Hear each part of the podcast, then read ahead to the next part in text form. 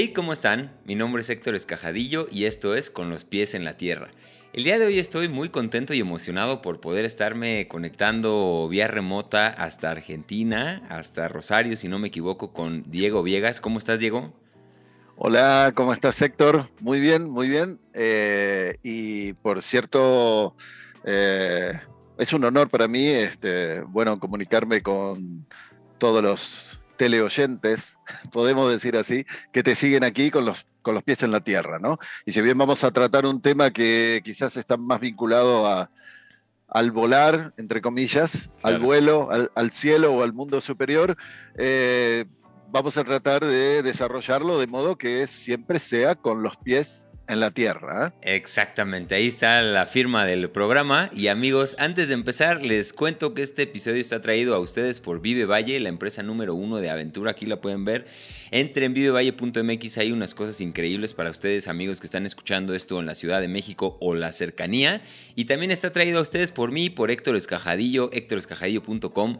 Tenemos por ahí la experiencia con los pies en la tierra que vamos a estar haciendo el 7 y 8 de mayo. Si no la conocen, no se han inscrito todavía vayan, ahí está toda la información en la página. Y bueno, ahora sí, mi estimado Diego, habiendo quitado eso del panorama, ¿cómo te ha tratado este añito? ¿Cómo es la vida en Argentina? Cuéntanos un poquito cómo has estado. Si tuvieras que ponerle un título a esta etapa en tu vida, empezando así calientito, ¿qué título llevaría este episodio? Uy, eh, qué bueno, qué bueno que, lo preguntás porque en fin, salvo todas estas cuestiones de la pandemia que todos hemos sufrido en los últimos dos años, al menos eh, se comenzaron a concretar algunas cosas que eh, estaban proyectadas desde hace mucho tiempo eh, y que tienen que ver justamente con publicaciones. ¿no? De hecho, en 2020-2021 tendrían que haber salido algunas publicaciones, no pudo ser por la pandemia y bueno, fines del año pasado salió mi último libro aquí en Argentina, que se llama Transpersonalismo y Decolonialidad, que está por aquí. Bueno, ahí se va a ver quizás al revés. Sí. Ahí se ve en la tapa que hay una, este, una liana de ayahuasca, okay. Eh, pero de la época colonial. Y arriba este, el nombre que los españoles le habían dado, Diablo Huasca, ¿no? Entonces, eh, transpersonalismo lo que tiene que ver con los estados ampliados de la conciencia y de colonialidad, una filosofía y una eh, sociología que hoy, que hoy en día está eh, bastante de moda, si quiere, porque hay modas intelectuales también en distintas universidades, sobre todo de, nuestra América Latina. ¿no? Y después también eh, la, la, revista académica Waiponem, que es una revista anual que, sacamos aquí en mi facultad, en Humanidades y Artes de la Universidad Nacional de Rosario. Este es el número uno, por aquí tenemos ahora el número dos, que salió también, donde seguimos trabajando este tipo de temas un poco fronterizos de acuerdo a la ciencia, por, puesto que es, todo lo que tiene que ver con el transpersonalismo, es decir, em, sucesos experiencias, vivencias en estados ampliados de la conciencia, eh, otras que presumimos que hay algún tipo de estado eh, ampliado de la conciencia, pero que obviamente no son sucesos o hechos o, narrativas que uno puede encontrar mayoritariamente en, en los ámbitos académicos, ¿no? Entonces, estamos muy felices por eso. Y este año, la frutillita del postre, que es este, Los Espíritus del Aire, un, ensayo mío que en realidad comenzó hace 20 años atrás, que fue escrito por primera vez, que aquí fue publicado en el 2018 en Argentina. Están a punto de agotarse los, los ejemplares aquí y que acaba de salir este, en, en la Ciudad de México por Lunaria Ediciones, ahí eh, gracias a nuestros amigos, eh, bueno, eh, Ibrahim Gabriel del colectivo Mindsurf, que empujó mucho este proyecto a partir de una experiencia personal que él creo que la ha relatado en alguno de sus canales de YouTube. Y, bueno, y gracias a Jacinto, que es el el director de Lunaria Ediciones. Ya se ha hecho la presentación, tuve la, suerte de poder eh, verlo desde aquí en forma remota.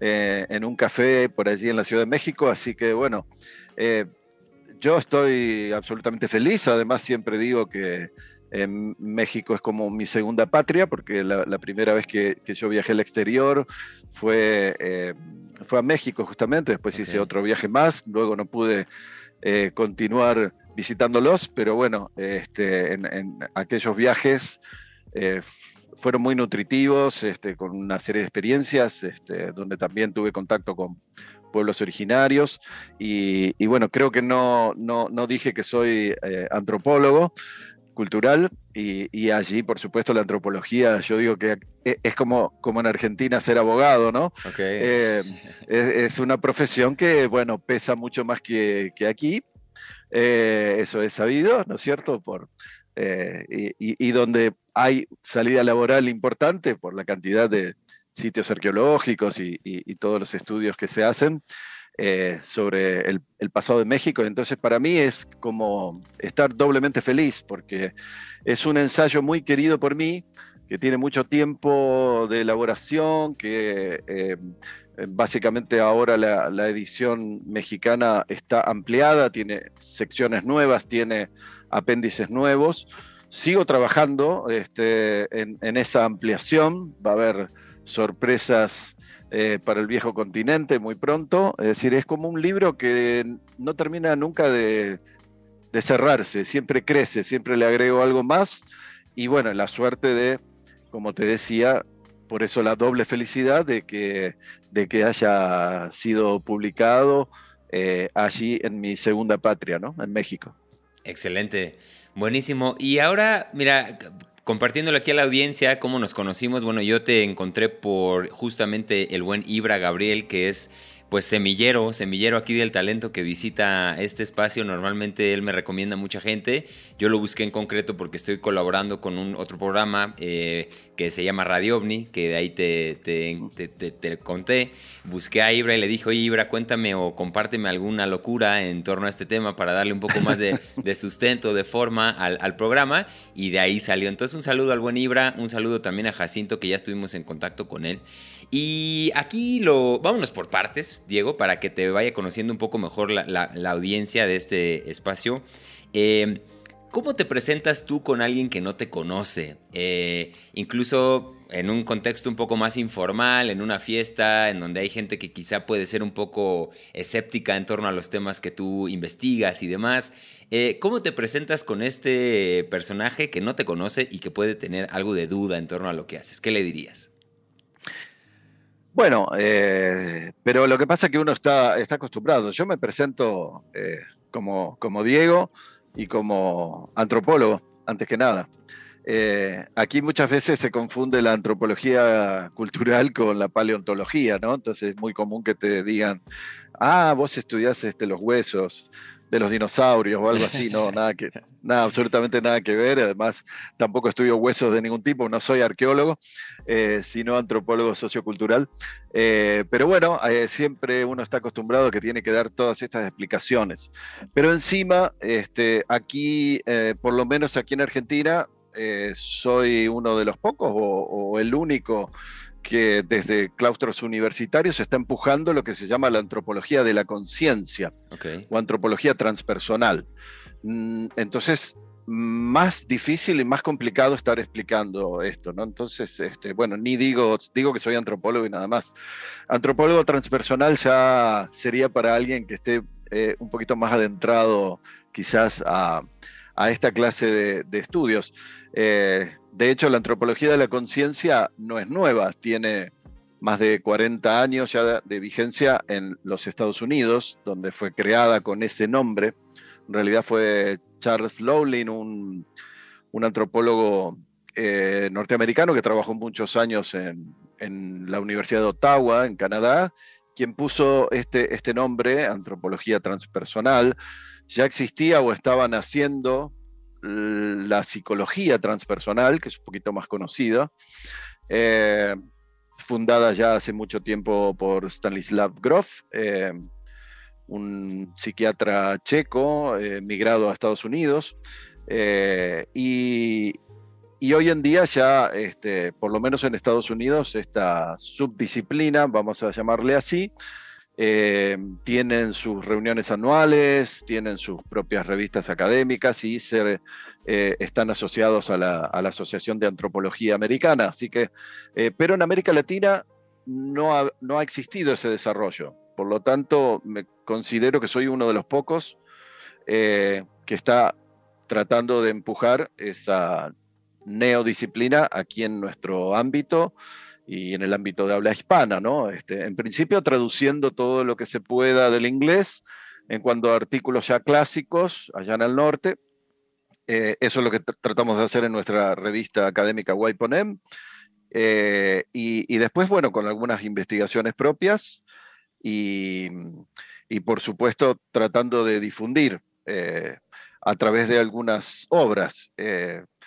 me considero también un ensayista porque quizás mis libros eh, son más bien ensayos muy personales, eh, salvo, bueno, Ayahuasca, Medicina del Alma, que fue el primer este, libro publicado, donde fueron 20 años de investigaciones etnográficas y básicamente eh, asistir a, una gran cantidad de experiencias de distintas personas, sean indígenas o, o no, en ámbitos urbanos también.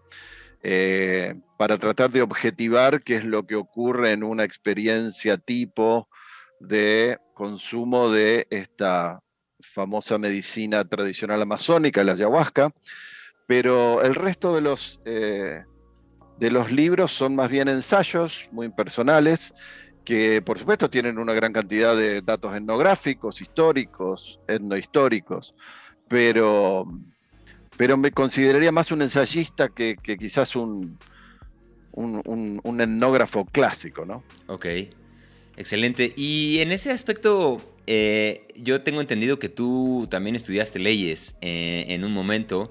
Eh, ¿Cuándo fue este momento o cumbre parteaguas en el que dijiste, no, yo lo mío creo que es más bien la investigación, la antropología? ¿Qué pasó en ti que te hizo decantarte hacia este otro mundo que pues no sé qué tanto tenga que ver con la ley, ¿no?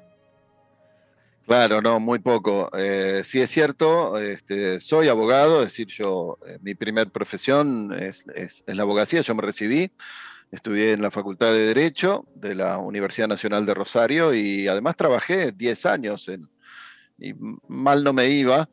Eh, pero este, es cierto que en el medio siempre había estado en, en forma paralela, eh, muy interesado, por ejemplo, en, el tema de los ovnis, en el tema de los misterios, este, podríamos llamar, aunque yo hoy no uso eh, nunca ese vocablo, porque, eh, bueno, está muy degradado, lamentablemente, pero em, hay muchos vocablos degradados, chamán, chamanismo, parapsicología, bueno, fenómenos paranormales, pero para que se entienda, no uso ese, término, pero en su momento eh, eh, todos estos temas me interesaban muchísimo desde, muy niño. Entonces, paralelamente, este, yo estaba muy ocupado en, la lectura y en la investigación de estas cosas, eh, hasta que a los 25, 26 años, junto con el doctor Néstor Berlanda este, y otros amigos eh, de, aquel momento, eh, decidimos que estábamos eh, investigando, sobre todo el doctor Berlanda, Juan Acevedo Peinado, un psicólogo también, que es muy conocido aquí en Argentina, que también han publicado diversos libros, habían estado investigando más ellos que, que yo particularmente, por una diferencia de edad, casos de lo que se llama abducciones. No sé si has sentido nombrar este, supuestas experiencias de personas eh, de nuestra contemporaneidad, ¿no es cierto? Sí. Eh, de la modernidad, que quizás este, la, experiencia tipo es una persona que va conduciendo un vehículo, un coche, un auto en una ruta y, quizás este, está un poco con sueño o en un estado que ya no es eh, totalmente de vigilia, y ahí aparece una luz, aparentemente en lo externo, y las personas suelen narrar que están dentro de alguna cabina o algo, una nave o, algo este, muy iluminado, muy brillante, y que aparecen unos seres, muchas veces esos seres eh, ya hoy, hoy en día este, se han convertido... en, una especie de iconos populares que hasta ya aparecen en, los, en los móviles, ¿no es cierto?, en los celulares, eh, este, y iconos muy, muy, muy populares, esos famosos aliens, alienígenas de ojos negros, este, muy grandes, em, y quizás algunos eh, puedan narrar que en esos raptos eh, sucedan este, circunstancias como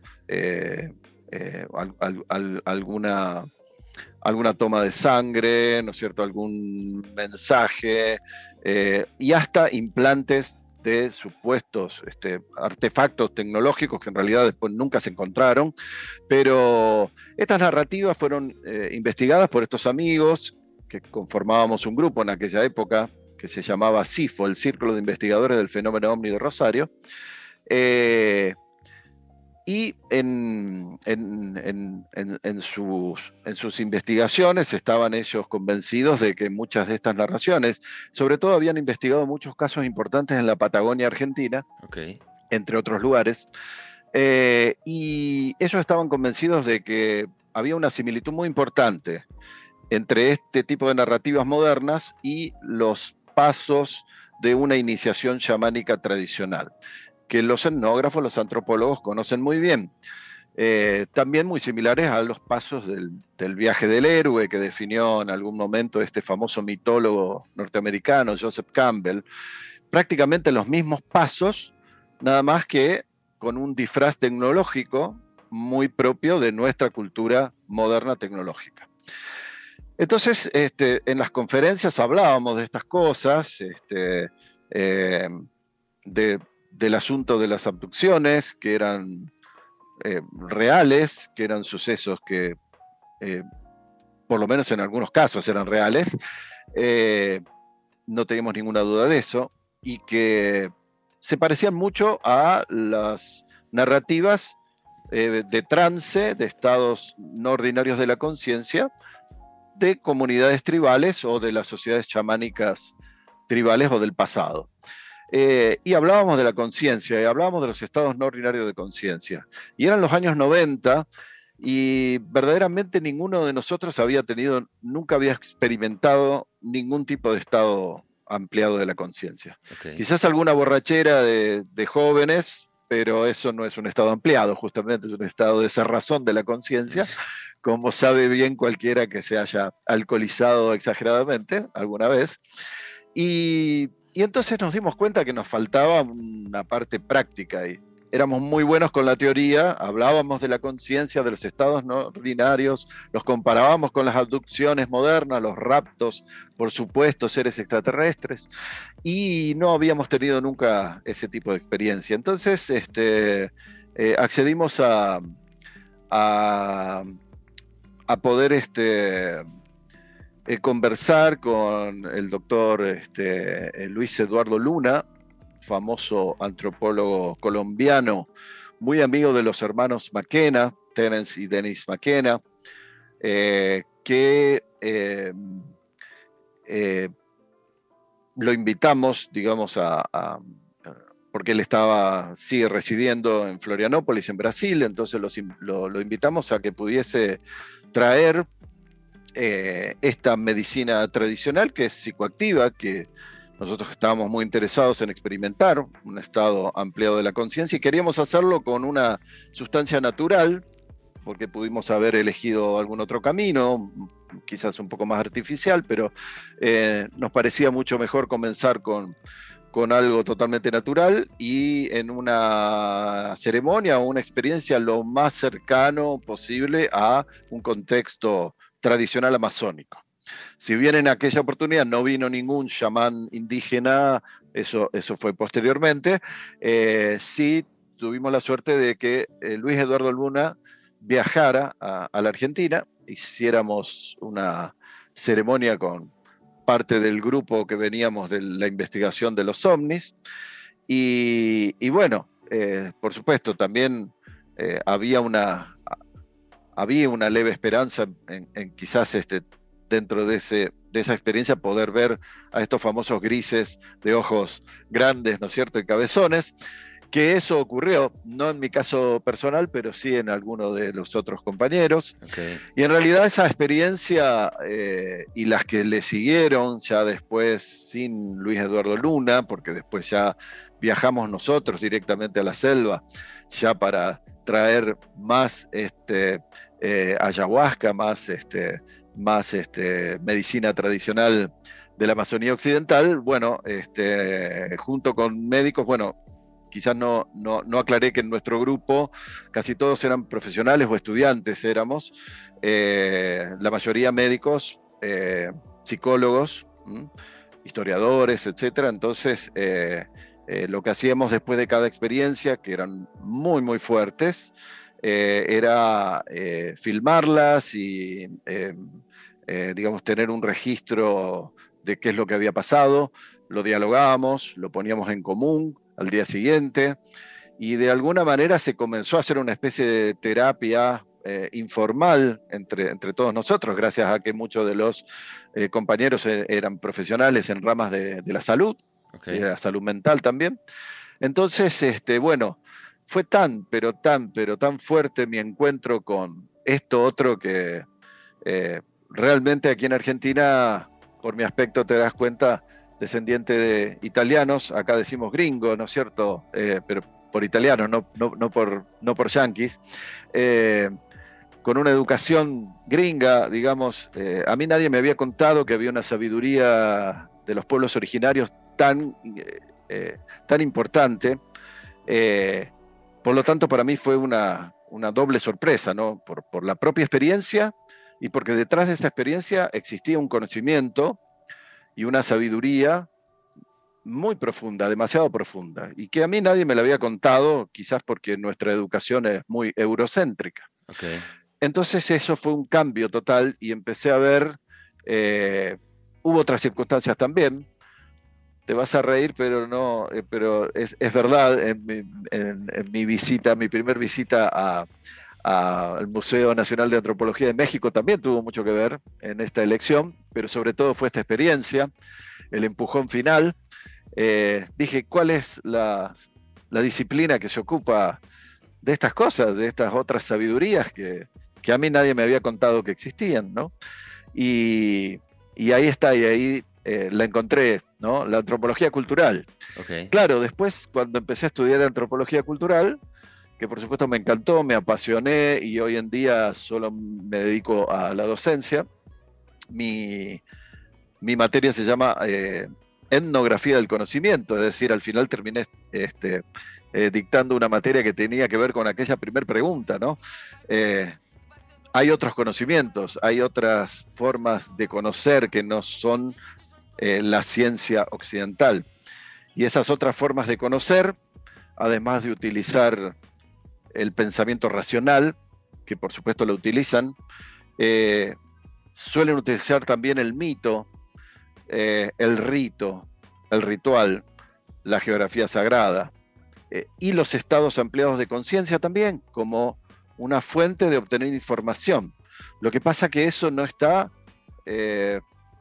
no está aceptado por la forma hegemónica de conocimiento de nuestra cultura, que es la ciencia.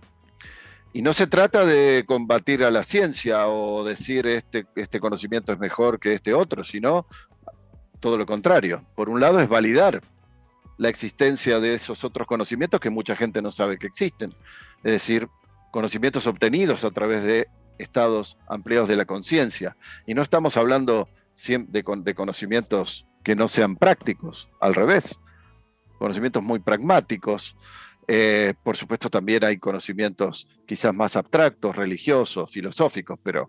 Eh, y en ese sentido, es, la idea es el diálogo, es tender puentes entre eh, un conocimiento, el científico, el universitario, el académico, y este otro, que yo lo viví, no me lo contó nadie, digamos, y lo viví muchas veces, por supuesto. Ahora ya pasaron veintipico de años de, aquella oportunidad y eh, por supuesto tengo más de 200 experiencias de, de, ayahuasca, que no son muchas en tantos años, pero tampoco son pocas, como para tener una cierta idea de qué es lo que provoca y qué es lo que los chamanes, los auténticos chamanes, que son cada vez menos, que van quedando cada vez menos, eh, en el Amazonas, por ejemplo, eh,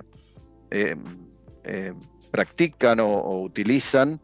Eh, y luego, bueno, vinieron una serie de otras experiencias con muchos otros tipos de, prácticas, inclusive en los últimos dos años estuve haciendo mucha práctica de meditación, meditación Dzogchen, a través de un centro de budismo tibetano. He viajado también al Tíbet, a Bután, al reino de Bután, a Nepal, donde pude hacer también entrevistas a monjes este, tibetanos y en, diversas prácticas, pero sobre todo en, la Dzogchen, donde se intenta también llegar a un punto, a un estado de conciencia muy particular, donde eh, obviamente eh, casi se alcanza a, percibir lo que sería lo que los tibetanos llaman el, el, kung chi, la, base de todo, la naturaleza de la mente, ¿no?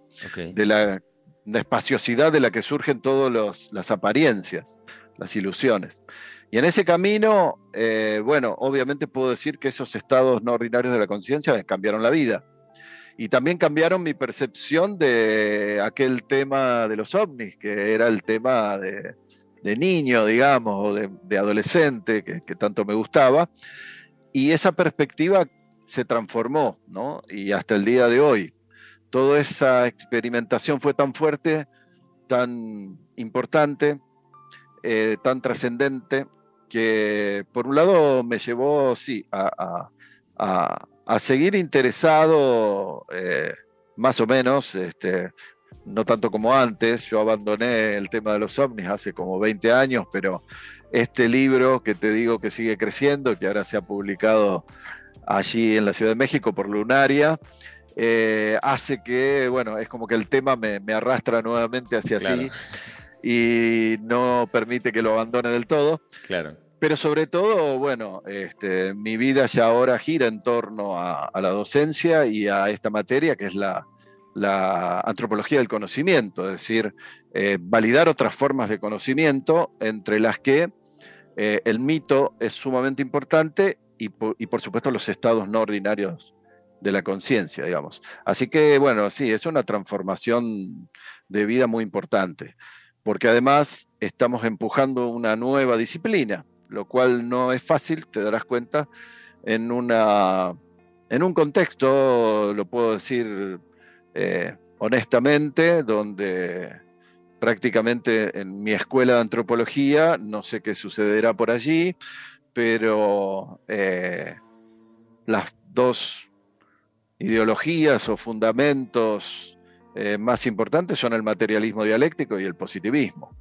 Y uno está dictando una materia ahí en el medio, donde no, no, estamos ni con el materialismo dialéctico ni con, ni con el positivismo, sino que nos paramos firmemente en lo que se llama nuevo paradigma, en el nuevo paradigma la, eh, la sociología y la antropología de la complejidad y donde tomamos muy en serio las afirmaciones de los pueblos originarios, que tengo que decir que lamentablemente incluso la misma antropología clásica no siempre tomó en serio eh, los, eh, las narraciones, este, las cosmovisiones de los pueblos originarios, y ahora que sabemos que muchas de esas cosmovisiones están basadas en experiencias concretas, en vivencias eh, reales y concretas, en estados ampliados de la conciencia, bueno, le empezamos a, dar otra, otra atención, le, damos mucha más eh, atención. Entonces es un cambio completo de, vida el que yo tuve, pero bueno, muy feliz. Este, por algo serán las cosas y aquí estoy. Claro. Excelente, pues muy completa tu respuesta, creo que nos ayuda a entender un poco mejor en dónde estás parado, cómo fuiste llegando a ese momento y desde ahí la gente podrá resonar en lo que sigue, que son eh, algunas preguntitas que tengo yo preparadas para ti. Y, la primera es, eh, desde esta posición en la que te encuentras tú de antropólogo, eh, ¿qué piensas en torno a en quién necesita convertirse la humanidad?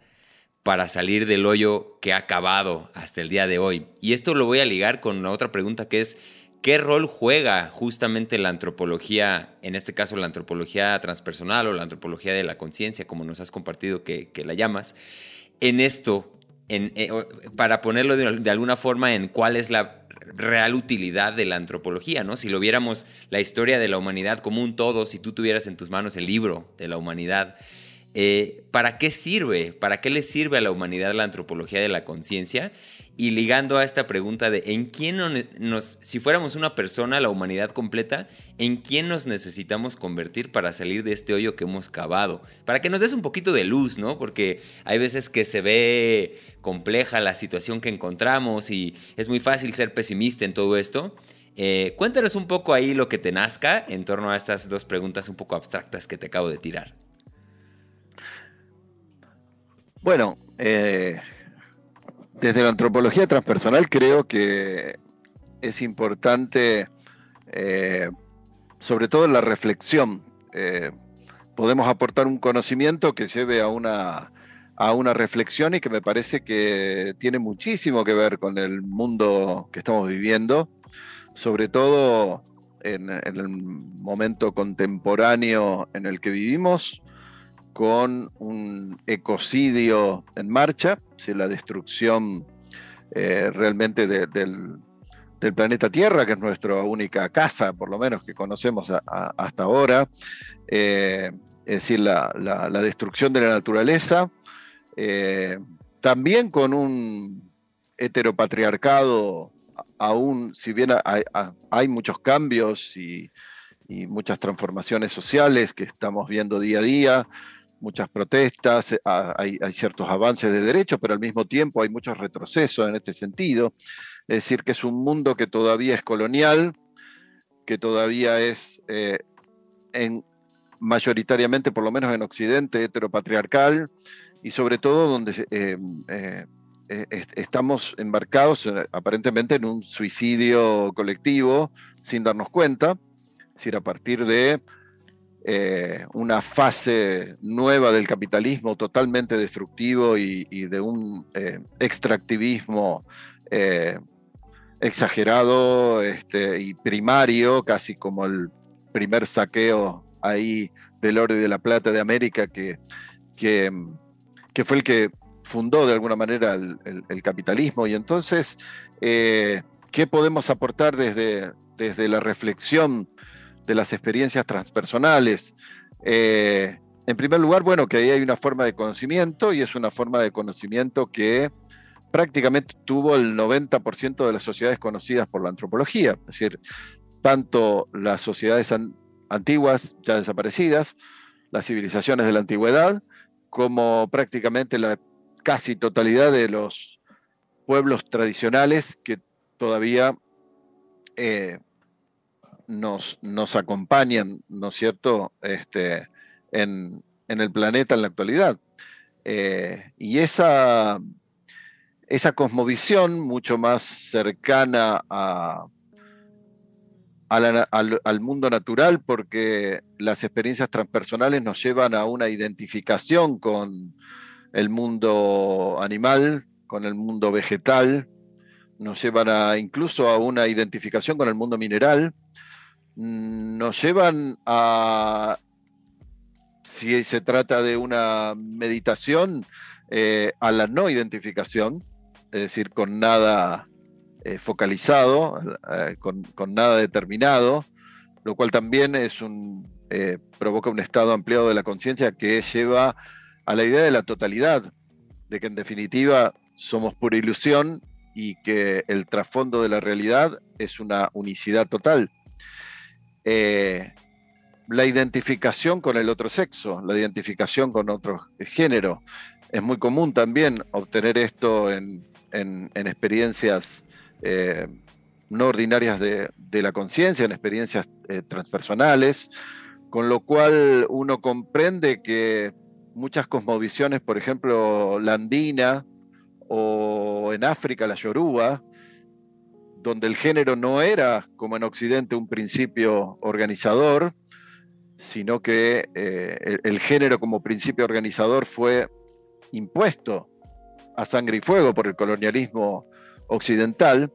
Entonces, estas experiencias donde puede haber incluso una alteridad eh, sexual permiten comprender eh, esas otras cosmovisiones donde, por ejemplo, la deidad no era un señor de barbas largas que está como Júpiter, ¿no es cierto?, arriba de una nube, masculino, por supuesto, externo, sino, bueno, Ometeotl, ¿no es cierto?, la, dualidad, hombre y mujer al mismo tiempo, o Viracocha, que también en el mundo andino, eh, más cercano aquí a nosotros, eh, es exactamente lo mismo, es, es, es, hombre y mujer, es la, dualidad eh, hecha una sola una sola cosa, ¿no? Entonces, eh, eh, cuando uno comprende todo esto, entonces dice, bueno, eh, quizás debamos volver a esa reconexión, como también lo decía Terence McKenna, ¿no? Una reconexión, vivimos, decía él, en un mundo neurótico, de esta industrialización, mecanización, digamos, de lo que es el paradigma occidental de la modernidad, seguimos en ese paradigma, aunque ahora estamos en la fase que los sociólogos denominan la posmodernidad, pero es más de lo mismo, digamos. Eh, eh, en el fondo sigue estando eh, como presupuesto epistemológico el, el, paradigma de la modernidad. Y entonces uno se pregunta si deberíamos regresar a las experiencias en estados ampliados de la conciencia, quizás para reconectar nuevamente con ese mundo natural que estamos depredando, con, esa eh, otra forma de ver eh, eh, a, la propia humanidad, digamos, donde no hay tanta desigualdad entre los géneros y en general un mundo más plural donde eh, se permita, digamos, otro tipo o se valide otro tipo de conocimientos que no sean estrictamente aquellos que se derivan del, método científico con el paradigma occidental de la modernidad, que pone un énfasis muy importante en la logicidad y en la racionalidad. Entonces, este, yo creo que es crucial hoy en día, porque ah, no se nos escapa que estamos este, en una etapa prácticamente de suicidio de, del colectivo, no solo por las guerras, bueno, ahora estamos frente a una nueva eh, guerra por, este, eh, digamos, este, materiales que tienen que ver con energías ya este, no sustentables, que ya hace mucho tiempo deberíamos este, haber eh, dejado de, utilizar. sino, bueno, en general, este, quizás esta, esta nueva forma de, ver las cosas que, insisto, solamente podemos llegar a comprenderlas y a, partir de una experiencia transformadora. Eh, y claro, no todas las experiencias en estados ampliados de la conciencia son transformadoras, ¿no? Yo creo que ahí también hay un punto importante. Tiene que existir también un determinado set y setting, como se llama, es decir, este, un determinado contexto, eh, una determinada ceremonia, un determinado ritual. El neoliberalismo también se lleva por, por, encima, digamos, este, eh, todo tipo de ritualidad, todo tipo de formalidad, y quizás debamos eh, regresar a eso, al ritual, al estado ampliado de la conciencia, a un mito que vuelva a cohesionarnos como, como humanidad y, y, por supuesto a la reconexión con, ese, con esa otredad, con ese mundo que podemos llamar eh, el reino de lo transpersonal, como decía Groff, el inconsciente colectivo, como decía Carl Gustav Jung, o el mundo imaginal, no imaginario, sino imaginal, como le llamó otro filósofo francés, un islamista muy importante que se llamó Enrique Orbán, eh, y que creo que tiene que ver también con eh, términos eh, como el orenda, el mana, el, el, el, el, para los mapuches, es decir, una serie de términos que tienen que ver con esta, con esta capa más profunda de la conciencia colectiva de la humanidad y que en las sociedades preindustriales tenía muchos nombres diferentes. ¿no? Eh, hay que volver a eso y creo que es la reflexión más importante que podamos eh, desde la antropología de la conciencia este, dar en estos tiempos. Yo soy muy pesimista, creo que eh, hay un cambio de conciencia, pero es muy lento. Y como la depredación del planeta va mucho más rápido que ese cambio de conciencia que sobre todo la juventud, este, a través de sus experiencias y las nuevas lecturas y bueno, y este nuevo paradigma holístico, dicen algunos, otros le llaman emergente, eh, en fin, es muy lento, ¿no? Eh, claro que hay un avance de, de lo que podemos llamar el nuevo paradigma en la cultura, en el arte, en las ciencias, pero es muy, es muy lento, ¿no? Y, vemos que las élites políticas este, van por otro lado, ¿no? Y, seguimos entonces en lo mismo.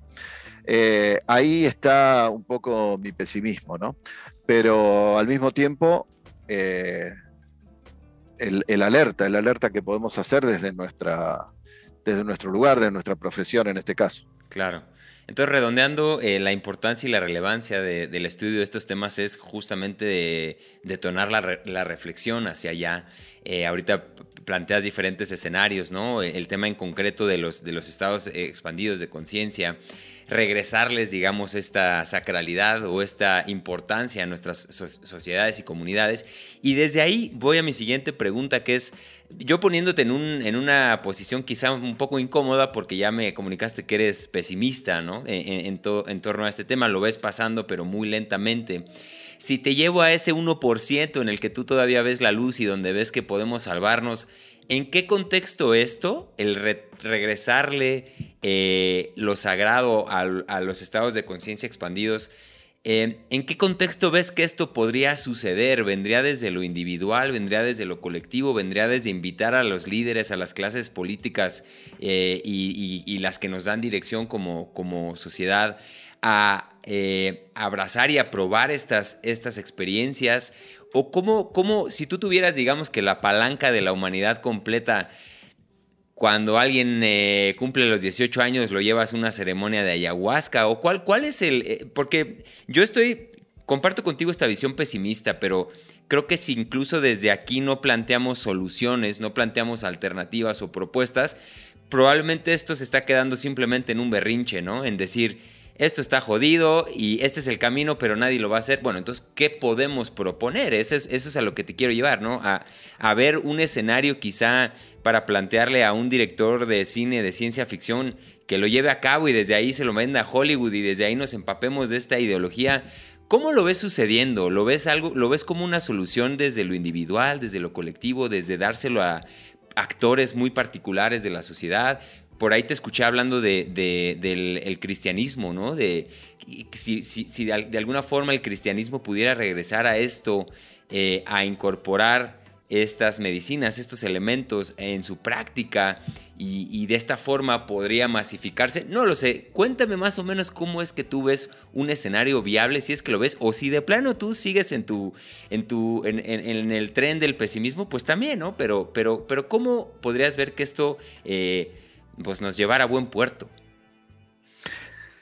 Sí, quizás te defraude un poco con, mi pesimismo, pero sí, eh, es, es, lo que veo, ¿no es cierto? Este, el cambio, por supuesto, eh, si no hubiese ni una mínima esperanza, ni siquiera estaría difundiendo ciertas ideas a través de libros y, a través de mis clases en la facultad, digamos me quedaría en mi casa, ¿no? Pero, eh, pero es cierto que este, eh, igual toda esta difusión eh, y, este trabajo descansan sobre un mayormente sobre un pesimismo en cuanto al, rápido cambio, ¿no? El, profesor Enrique Dussel habla de, de, de que estaríamos en camino hacia lo que él llama la transmodernidad, ¿no? Más allá de la, porque la posmodernidad sería como la visión o la crítica europea o eurocéntrica de la propia modernidad y eso no alcanza, ¿no? Entonces, eh, retomando eh, posiciones decoloniales, Dussel habla de una transmodernidad, pero también lo he escuchado en una conferencia con muy buen criterio decir que no esperemos que esta transmodernidad llegue rápidamente, sino que quizás dentro de 200 años, ¿no? O 300 años, porque todos los cambios son así eh, muy lentos. Entonces probablemente ni siquiera nosotros llegaremos a verlo. Pero sí creo que pasa por un montón de, de cuestiones, desde volver a una alimentación sustentable, los colectivos de lucha afrodescendientes, los colectivos de lucha eh, de pueblos originarios por el respeto a sus cosmovisiones o la reconstrucción que se hace en, muchos sitios, este, el rescate de idiomas, de, lenguas que van muriendo. Eh, por supuesto, eh, una partecita más serían eh, el rescate de las ceremonias con estados ampliados de la conciencia, que sean realmente transformadores, porque si no son transformadores tampoco servirían demasiado. Eh, eh, ese, ese, cambio creo que se va a ir este, focalizando en lo colectivo desde muchos aspectos diferentes, desde muchos colectivos diferentes. creo que quienes estamos en la investigación del transpersonalismo, bueno, aportamos eh, la, propia experiencia, eh, donde nosotros mismos hemos sido transformados y quizás, este, bueno, en cuestiones cotidianas, como por ejemplo, eh, pensar antes pensábamos que un árbol es una cosa que está ahí y ahora si arrancamos una rama al menos le pedimos permiso, ¿no es cierto? Porque sabemos que ese ser es tan vivo como nosotros y, no solamente eso, sino que tiene inteligencia y tiene conciencia, ¿no? Pero todo esto es como demasiado para el mundo eh, ortodoxo, para el mundo académico. Entonces, eh, ir abriendo espacios, cada uno lo va a abrir desde sus propios colectivos, desde sus desde la difusión, por ejemplo, como canales como, como aquí, como el, como el tuyo, eh, y, todo eso va a converger algún día, quizás como dice Dussel, dentro de 200 años. pero bueno, en el medio hay cuestiones muy eh, a tener en cuenta. Eh, mientras ese cambio de conciencia es tan lento, porque así debe ser, eh, parece que estamos como embarcados en la propia autodestrucción, porque al, continuar con las epistemologías de la modernidad, que tienen que ver con el materialismo acérrimo por un lado, por otro lado con este, el, eh, el, dualismo ontológico y, y, nociológico, es decir, el cartesianismo, este, pensar que estamos separados de, la naturaleza, pensar que estamos separados del otro. Eh, mientras eh, eso sigan siendo las, las, directrices, el positivismo, porque también hay un neopositivismo, hay fundamentalismos que tratan de ir hacia atrás. Eh, todo tipo de fundamentalismo, desde los positivistas en el ámbito científico hasta los religiosos, islámicos, cristianos, no importa cuál sea, eh, en, un punto también esos fundamentalismos tienen que ver con que se estamos, eh, estamos lentamente yendo a ese, a ese nuevo mundo, a ese paradigma holístico eh, emergente o como le llama Dussel, la transmodernidad. Es más o menos lo mismo, ¿no? A esa filosofía del buen vivir del que hablan los, pueblos andinos, aquí en Bolivia, en Perú, en el noroeste de Argentina. Pero eh, tenemos la posibilidad inmediata de una, de una guerra nuclear, ¿no? aunque sea a poca escala, llevados por esa epistemología del paradigma de la modernidad. Entonces, claro, tiene que ver también con que ese paradigma tiene 500 años. Y el nuevo paradigma o las eh, derivaciones de la física cuántica, de la teoría eh, sistémica en las ciencias de la vida, de esta nueva manera de pensar la cosmología con Gaia, ¿no es cierto? La Tierra es un ser vivo y no un cascote que está dando vueltas inerte, digamos, en el espacio. Eh, todo esto tiene menos de 100, 150 años, ¿no? Entonces, eh, pienso que, también para que eh, estas directrices sean el sentido común de la gente de la calle, va a pasar mucho tiempo. Y el problema es que en el medio puede estar el botón rojo, ¿no? Entonces, ese, es el tema. Pero, por supuesto, que sea un poco pesimista no quiere decir que haya que quedarse eh, sin hacer nada. Cada uno desde su propio lugar eh, difundiendo o, este, o enseñando o, en la práctica concreta eh, del nuevo paradigma, es posible que entonces este, avancemos mucho más rápido de lo que el paradigma de la modernidad occidental parece que no, quiere terminar de retirarse, ¿no? Claro. Sí, muy interesante esta, esta reflexión. Eh, como dices, por ahí en 200 años podríamos estar viendo un cambio. Creo que 200 años ya no dan. Eh, por muchos aspectos ya no, no nos van a dar esos 200 años y sí, mm. ahí a veces está por eso depositada la confianza, quizá este inconsciente colectivo está esperando la llegada del, extraterrestre que nos aviente el flash milagroso y que nos cambie a todos, ¿no? por ahí puede parecer como la única eh, alternativa viable. Eh, y, es muy interesante. Y ahora, para salir de este tema de la, de la antropología, y quizá hablándole a generaciones más jóvenes que puedan estar resonando ahora contigo, eh, que ya les llamó la atención eh, este tema y que creo que para, para mí es, es, algo pues urgente, ¿no? También dejar de enfocarnos en estas carreras quizá administrativas que han, por, por ejemplo, a toda mi generación en mi país, aquí la mayoría de nosotros nos fuimos por allá porque de alguna forma son las carreras que pagan. Eh, todo enfocado hacia poder generar dinero y no, no, no, persiguiendo el camino del corazón, que quizás sería meternos en algo que nos apasione como esto, ¿no? Como un tema tan rico como la antropología. ¿Por qué le dirías tú a las generaciones nuevas que es importante que como antropólogos, como investigadores, eh, se ensucien las manos, eh, diciéndolo coloquialmente. Por ejemplo, tú, en lugar de estudiarlo simplemente desde el libro, desde lo que es la ayahuasca teóricamente, lo que dicen, ¿no? Como esta lectura un poco más tradicional de la antropología. ¿Por qué es importante que el antropólogo moderno o actual, contemporáneo, se ensucie las manos y vaya a la, raíz de, de, la situación? Diciéndoselo a un, a un joven, ¿no? Que quizás está enfrentando una decisión de tomar un camino, una carrera. ¿Qué dirías?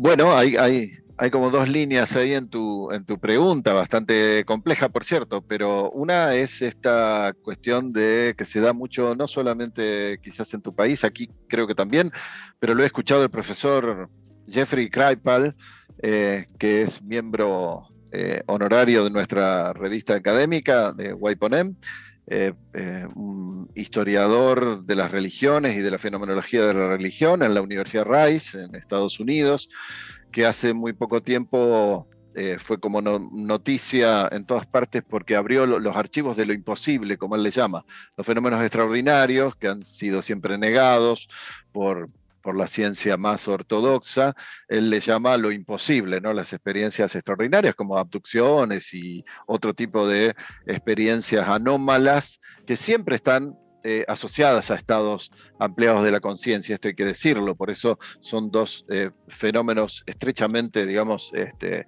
eh, unidos. Y este profesor Kraipal se queja de que allí, bueno, por lo menos en, Estados Unidos quieren borrar un poco las humanidades, ¿no?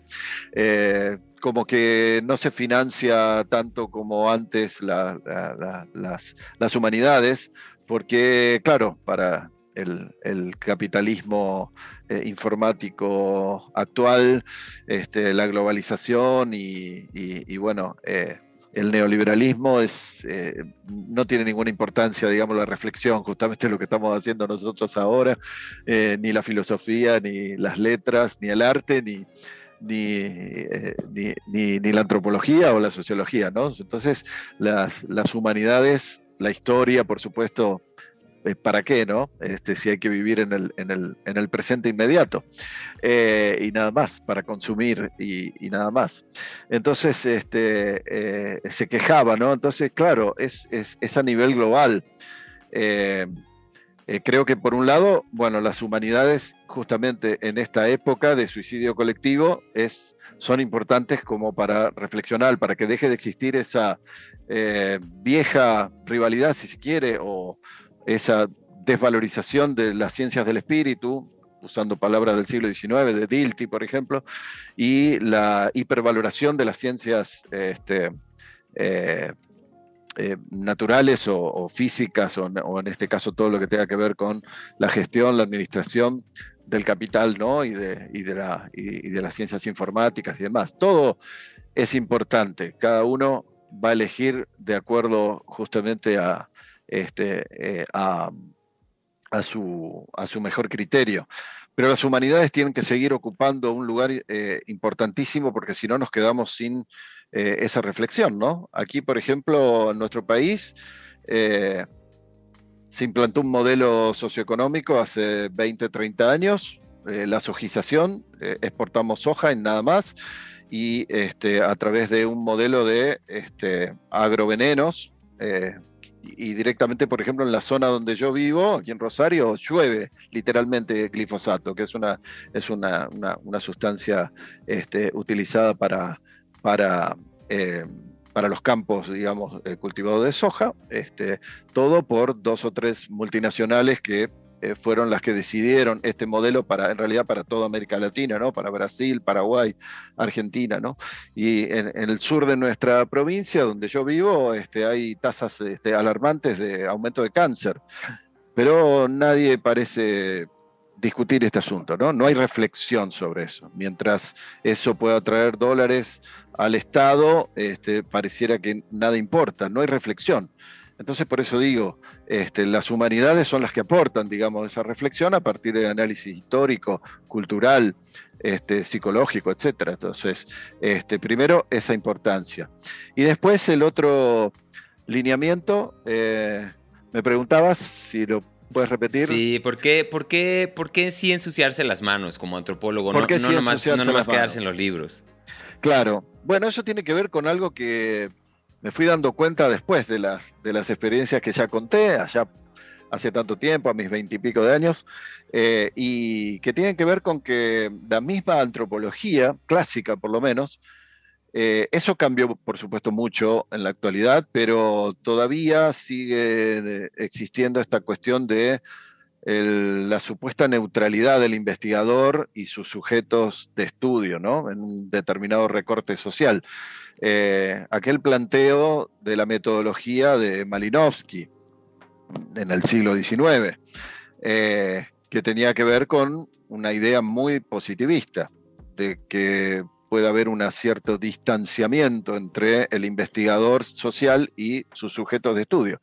Como si esa neutralidad o ese distanciamiento realmente fuese posible y hoy sabemos que no, que no es así. Sin embargo, todavía este, esa idea sigue estando dando vuelta en la antropología, por lo menos las metodologías más clásicas. Y por lo tanto yo... Eh, le coloqué otro nombre a la famosa observación participante de Malinowski, porque esa observación participante, que es la metodología cualitativa de, los antropólogos sociales, eh, estaba, digamos, adecuada a esa, a esa ideología positivista. Y en cambio, si uno se dedica, por ejemplo, a la investigación de, los, eh, de las cosmovisiones y eh, entiende que esas cosmovisiones, muchas veces detrás de ellas hay una verdadera experiencia, una vivencia concreta en un estado empleado de la conciencia, entonces eh, ahí entra la observación, como le llamo yo, involucrante. Entonces es un poco más allá de participante, porque sería involucrarse. Por ejemplo, si se trata de un baile de máscaras, donde se adopta otra identidad, porque se está haciendo un ritual en el que, bueno, eh, se quiere contactar con los antepasados, los ancestros que ya han muerto. Entonces, bueno, quizás ponerse la máscara y entrar en el mismo ritual, en el mismo baile con los sujetos de, de, investigación. O, por ejemplo, si uno quiere saber un poquito más, meterse un poquito nada más en la mente del chamán, y de las dietas amazónicas y cómo por ahí se puede quitar una dieta o poner un, más mareación, como le llaman en eh, todas esas cosas, si no se eh, eh, no se pueden concebir desde desde nuestro paradigma occidental moderno si no se viven, si no se vivencian. Y entonces la metodología sería la observación involucrante, hay que involucrarse, hay que tomar. Y no una vez, muchas veces en ceremonias y en contextos adecuados. Lo mismo si uno quiere saber un poco más acerca de determinada práctica tántrica, qué sé yo, del, del, budismo oriental. Este, bueno, no queda otra que quizás este, eh, comenzar a participar con un maestro cualificado, un lama, un gurú o quien sea, para que nos vaya llevando, digamos, en esas prácticas. Eh, claro, lo que pasa es que algunas de estas prácticas llevan toda la vida. Eh, entonces yo creo que el antropólogo de la conciencia finalmente eh, toca un poquitito por acá, otro poquitito por allá. Nunca termina de casarse con ninguna de esas disciplinas que nos llevarían una vida entera, pero este, lo que podemos hacer finalmente es una comparación este, que sería imposible si uno no se involucra, ¿no? Entonces, este, creo que ese es el camino, por lo menos, eh, que también se sigue en otras eh, disciplinas que no tienen que ver exactamente con la, con, en otros temas, quiero decir, que no tengan que ver estrictamente con los estados no ordinarios de conciencia, ¿no? La participación eh, activa, por ejemplo, en movimientos sociales, eh, acompañando justamente las protestas y a los movimientos sociales, eh, es también una forma de involucrarse ¿no? y de observación involucrante, donde eh, se les devuelve, aunque sea a, nuestros sujetos de investigación, un, acompañamiento hasta ideológico, políticamente, digamos, este, eh, muy comprometido y, bueno, y se, les devuelve algo de lo que nosotros también recibimos eh, en, cualquier recorte de, investigación de, la, de, nuestros sujetos de estudio, que son nuestros, también son nuestros compañeros, son, son seres humanos, ¿no? Son este, nuestros iguales, ¿no? Sí, sí, definitivamente eh, es, es mucho más claro si uno vive lo que está estudiando que no solamente yo, como lo planteas, ¿no? Voy a la ceremonia y ya nunca más lo vuelvo a hacer. No, no, no. Es que hay que vivir como vive esta gente para realmente poder entender de qué va, ¿no? Y, bueno, pasando a, nuestra, a la segunda parte de esta, de esta charla, eh, uno de estos temas que vive la gente y que también me traen aquí, que ya nos dejaste claro que quizá ya lo dejaste tú un poco atrás, pero como, como lo dices, quizá si, si Cerati, para ponerlo en un ejemplo artístico, si Cerati Soda Stereo siguiera, siguieran eh, tocando, siguieran ahí activos, pues la gente le pediría a, a Soda Stereo que tocara música ligera a, donde fuera, ¿no? Entonces, eh, un poco es ahí el permitir como audiencia al artista evolucionar y madurar. Y, la siguiente pregunta que te voy a hacer, quizá la respuesta es pues porque maduré, por eso ya no, por eso ya no me, sigo metiendo a eso. Pero ¿en dónde ubicas este, esta pared en la que tú, digamos que si es que lo, lo hiciste, chocaste con esta pared que te restó interés en este tema del fenómeno ovni? Eh, ¿Qué pasó en tu búsqueda? Que te llevó a, decir, ya, sabes que este tema ya, yo ya no estoy ahí. Y te digo, la respuesta podría ser, pues porque maduré y encontré otros temas que me interesaron más. Pero, ¿qué dirías? Eh? ¿Cuál fue la pared que te, que te llevó a, dejar de investigar eh, el fenómeno? Sí, por un lado, eh, podríamos decir porque maduré, porque obviamente uno no puede tener las mismas creencias que tenía a los 12, 13, 14 años que siempre es una época de mucho entusiasmo, pero de lecturas por ahí, pero quizás este, no sistematizadas, ¿no? Entonces, este, claro, eh, pero básicamente porque el tema quedó muy chico frente a, este gran tema de, de la conciencia, ¿no? Y que cuando abordamos este tema de, los encuentros cercanos, sobre todo, de las abducciones, por ahí no tanto de estos casos del primer tipo, que siempre son muy, muy polémicos, no serían tan interesantes, pero en los casos em, de encuentros más cercanos, cuando por supuesto no se trata de fraudes flagrantes, cierto? O, este, confusiones, este, cuando realmente son... Eh, con una investigación a priori son casos para tener en cuenta, este, uno se encuentra que siempre de una u otra manera está el tema de la conciencia ah, ahí atrás, ¿no?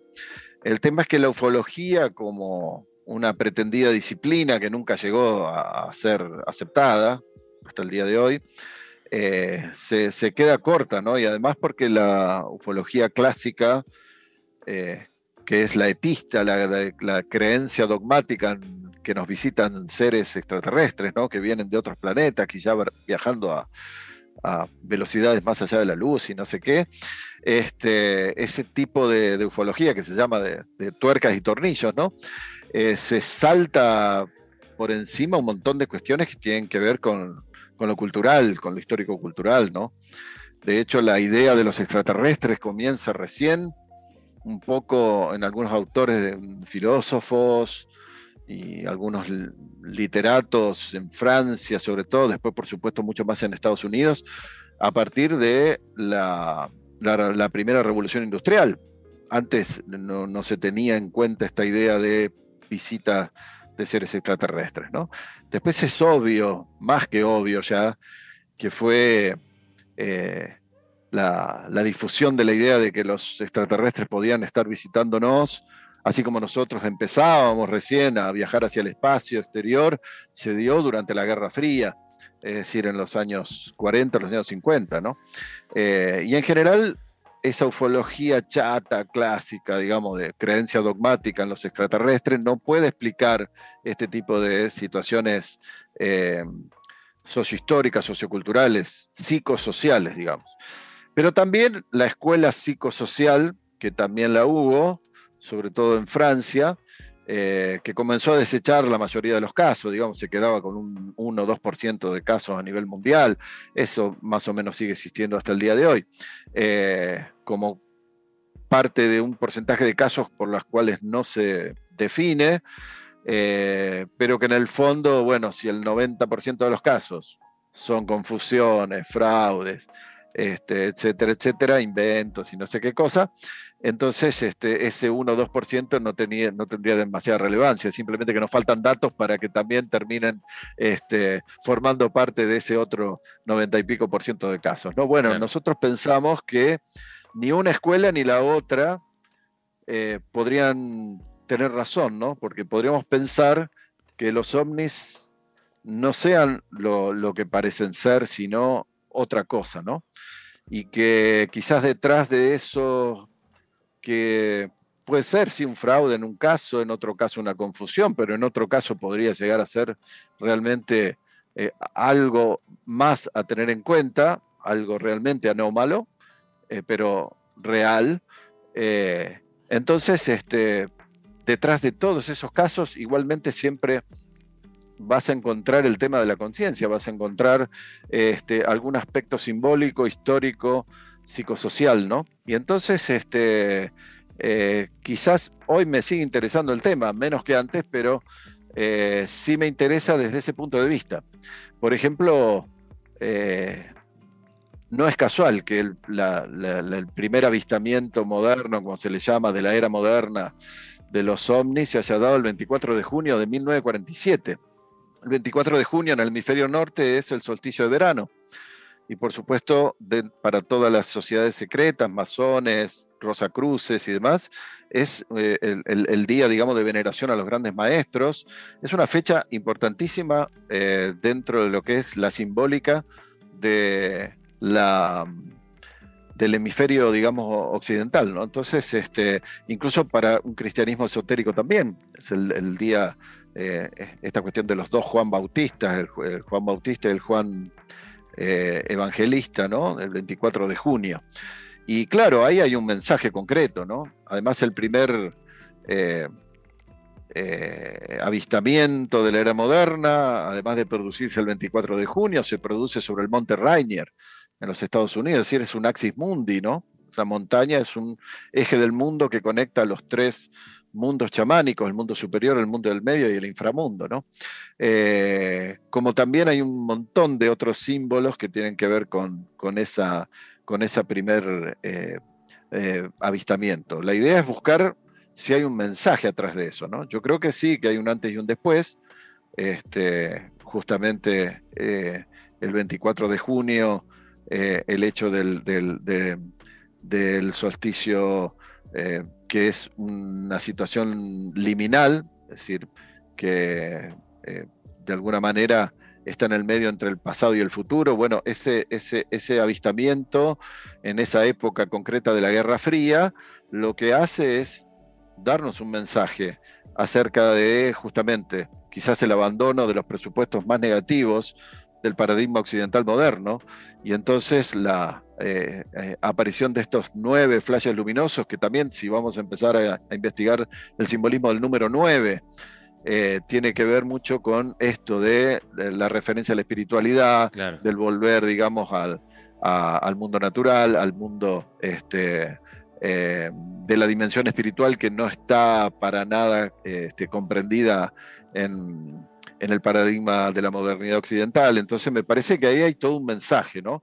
Y casi todos los eh, casos famosos tienen una simbología muy particular, son narrativas que, de las que se puede extraer un mensaje y hoy en día me interesa más que nada bucear por, por ese lado, ¿no? Cuando no hay un estado empleado de la conciencia involucrado, como en el caso del que más investigué, que es el del caso de Juan Pérez, en Venado Tuerto, año 78, eh, que está reflejado en la película Testigo de Otro Mundo. La vi ayer, justamente. Sí, eh, ¿la viste? La vi ayer, ayer la terminé. ¿Qué te pareció? Pues sí, es, es una.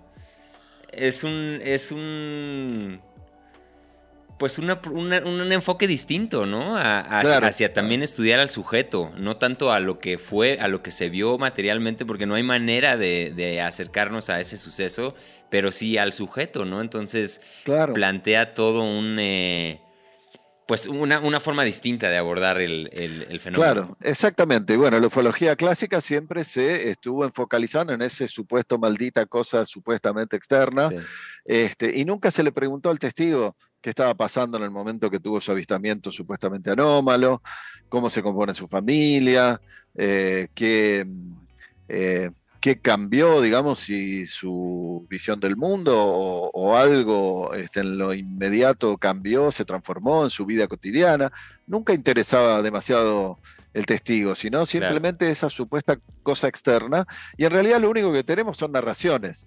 Eh, en ese sentido, bueno, el ufólogo eh, es como el antropólogo, eh, lo único que tiene son narraciones, narraciones de gente que dice haber visto algo extraordinario, pero que nunca vamos a saber exactamente qué es eso extraordinario que lo único que tenemos es un relato. Claro. Entonces el relato sí se puede diseccionar desde el punto de vista de lo simbólico, desde el punto de vista de los estados ampliados de la conciencia. En el caso de Juan, lo que yo descubrí es que, bueno, él es descendiente de guaraníes, ¿no?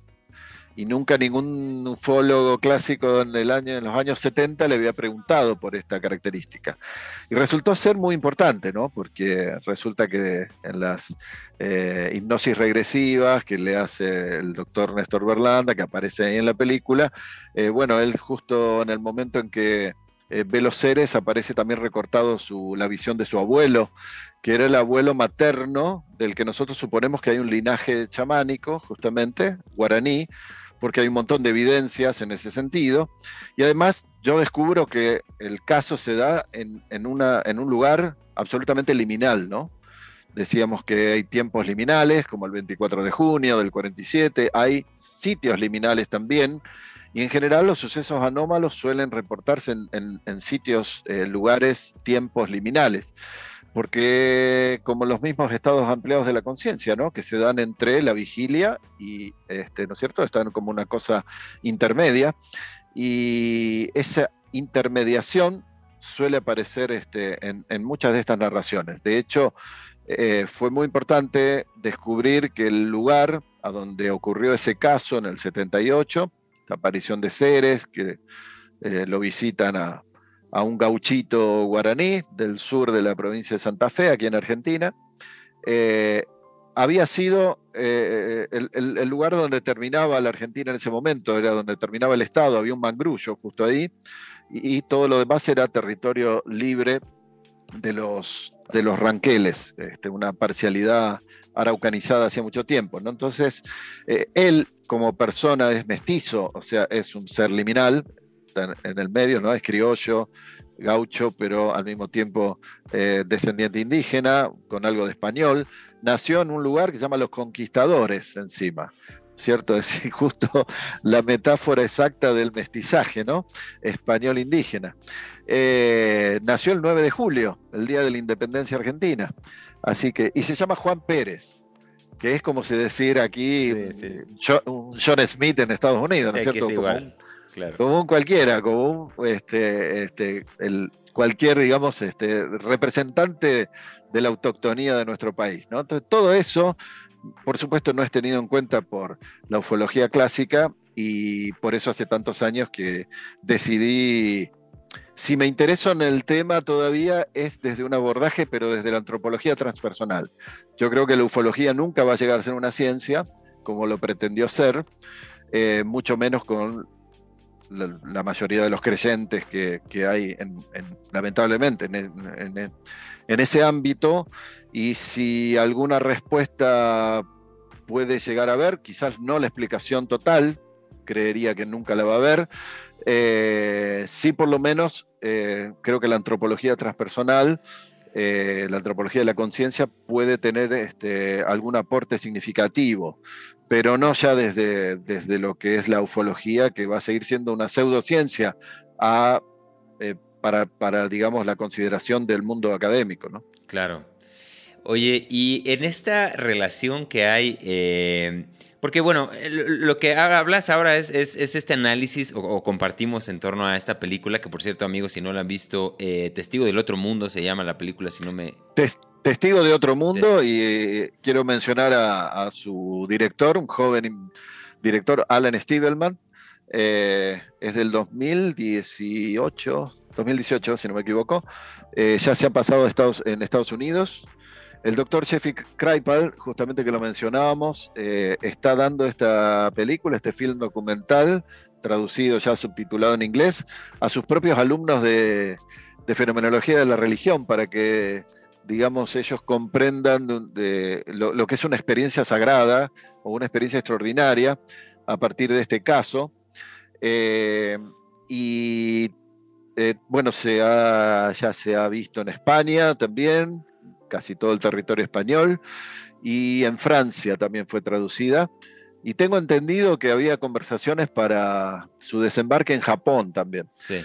Eh, Ahí, por supuesto, yo fui asesor de, esa película, yo lo hice conocer a Steve Elman, al protagonista, junto con el doctor Néstor Berlanda, y bueno, detrás de esa, eh, de esa investigación nuestra, que está, está también en, un artículo que se llama El caso Pérez, extraterrestres o iniciación trunca, que está en este libro, eh, Antropología Transpersonal. Okay de nuestra autoría, por ahí está el caso Pérez. Eh, bueno, este joven cineasta se interesó en esa diferente perspectiva que le dábamos al caso y bueno, eh, él realmente hizo un trabajo formidable eh, porque incluso tuvo la idea de llevarlo después a Juan al Paraguay, donde se entrevista con auténticos chamanes, este, payés, de, días guaraníes.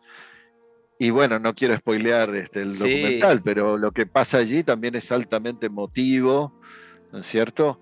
Y que creo que todo eso termina dándonos la razón a lo que supusimos eh, a partir simplemente de conocimientos etnográficos, ¿no? Eh, a, medida que nos iba narrando la historia, que además lo contó exactamente igual a los 11 años.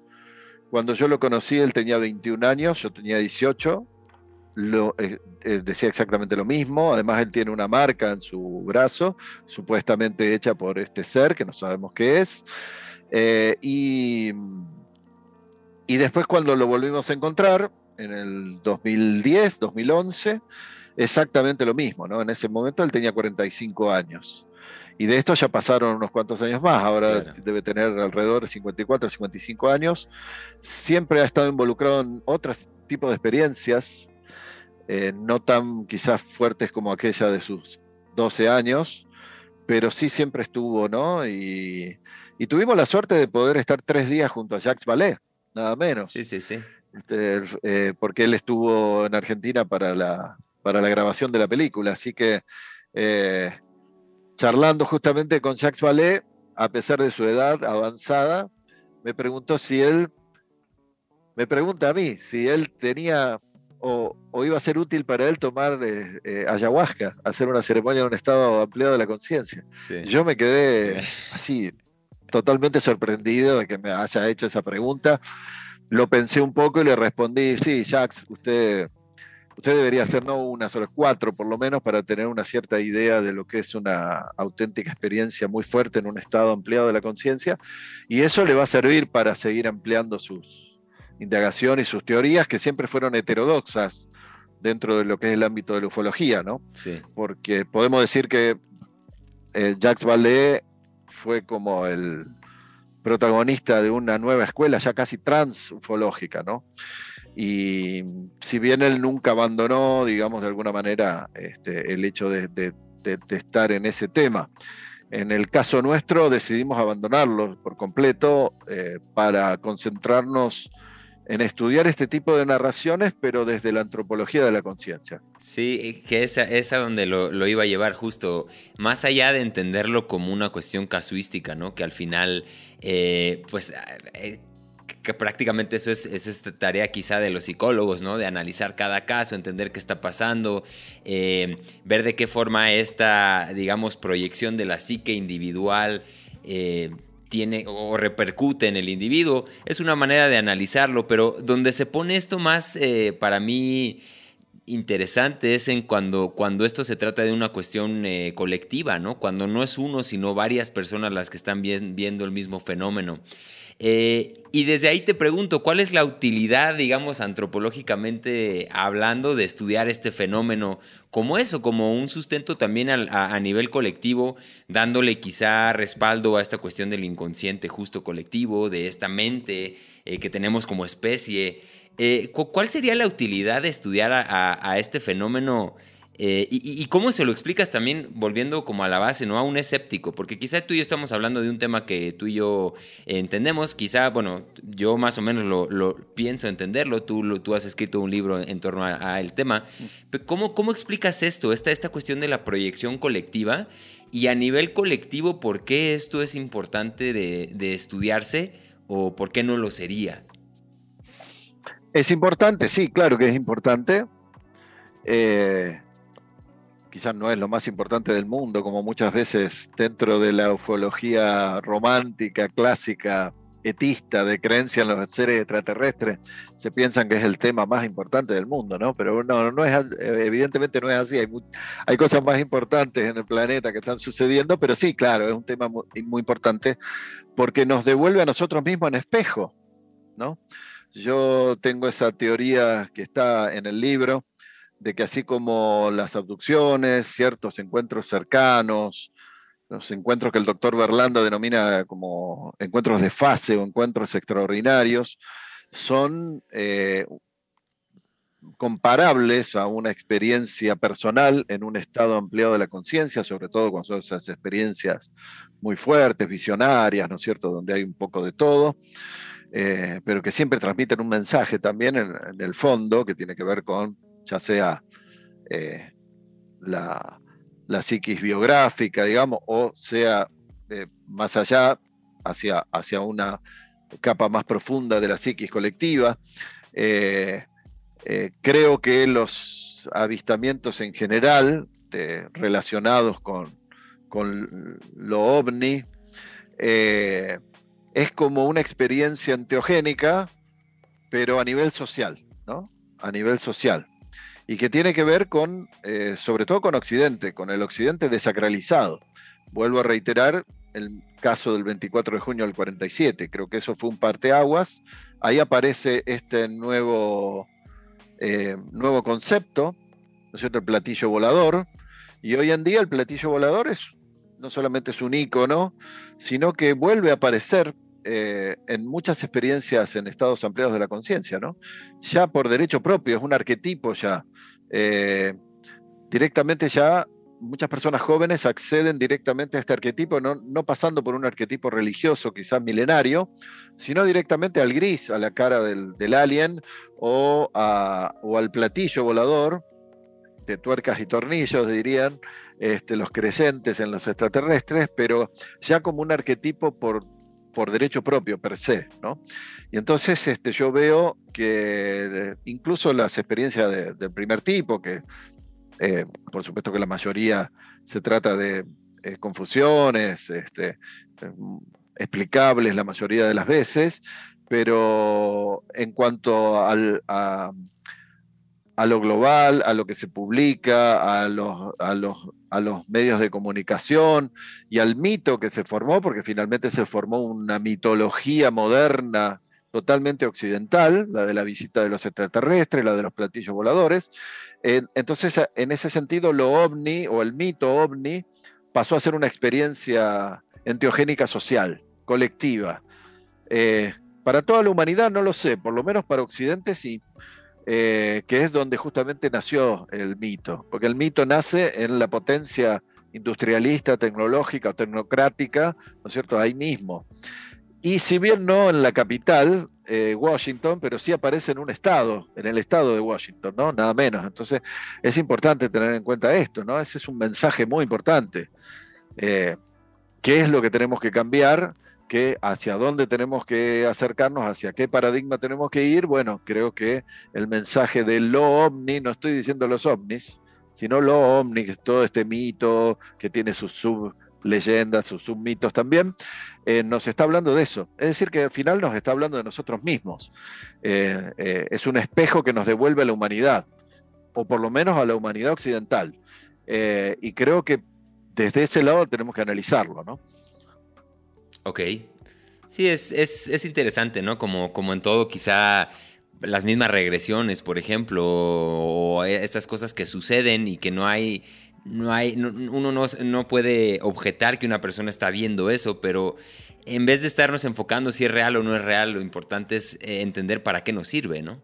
Y, eh, claro. Y, qué podemos entender y cómo podemos entendernos mejor y cambiar al final estas cosas que son las que están al, fin, al final, pues nos estamos cargando al planeta, estamos siendo injustos con diferentes eh, grupos sociales y estas problemáticas que nos han llevado a, a, donde estamos, ¿no? Claro, claro, exactamente es eso. La, la, la, idea general sería esa, es decir, este, si nos quedamos siempre en esta discusión entre los, los debunkers, ¿no? los desacreditadores, los negadores, los escépticos, por un lado, y por otro lado los creyentes eh, en los extraterrestres, dogmáticos, obsesivos con ese tema, entonces vamos a seguir siempre sin entender nada. Entonces, eh, ya lo decía Kate Thompson, Dennis Stillings, eh, en un libro que para nosotros decíamos medio en broma, medio en serio, la, Biblia del, del en su momento, un libro que aquí se tradujo al español como eh, la. Eh, que eh, no lo recuerdo con exactitud, este, lo imaginario en el contacto ovni, pero no se llamaba así. El título en inglés era Componentes imaginales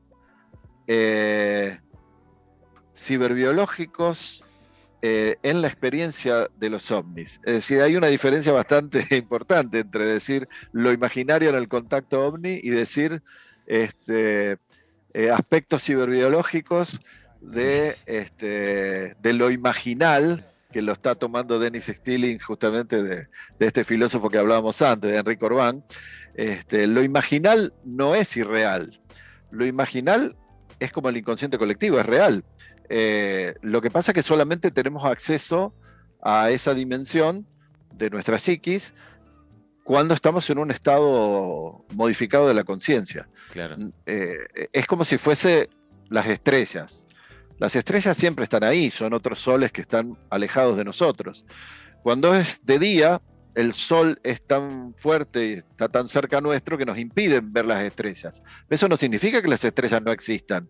Y Simplemente es que cuando el sol desaparece en la noche, entonces tenemos ahí la posibilidad de verlas, pero siempre estuvieron ahí.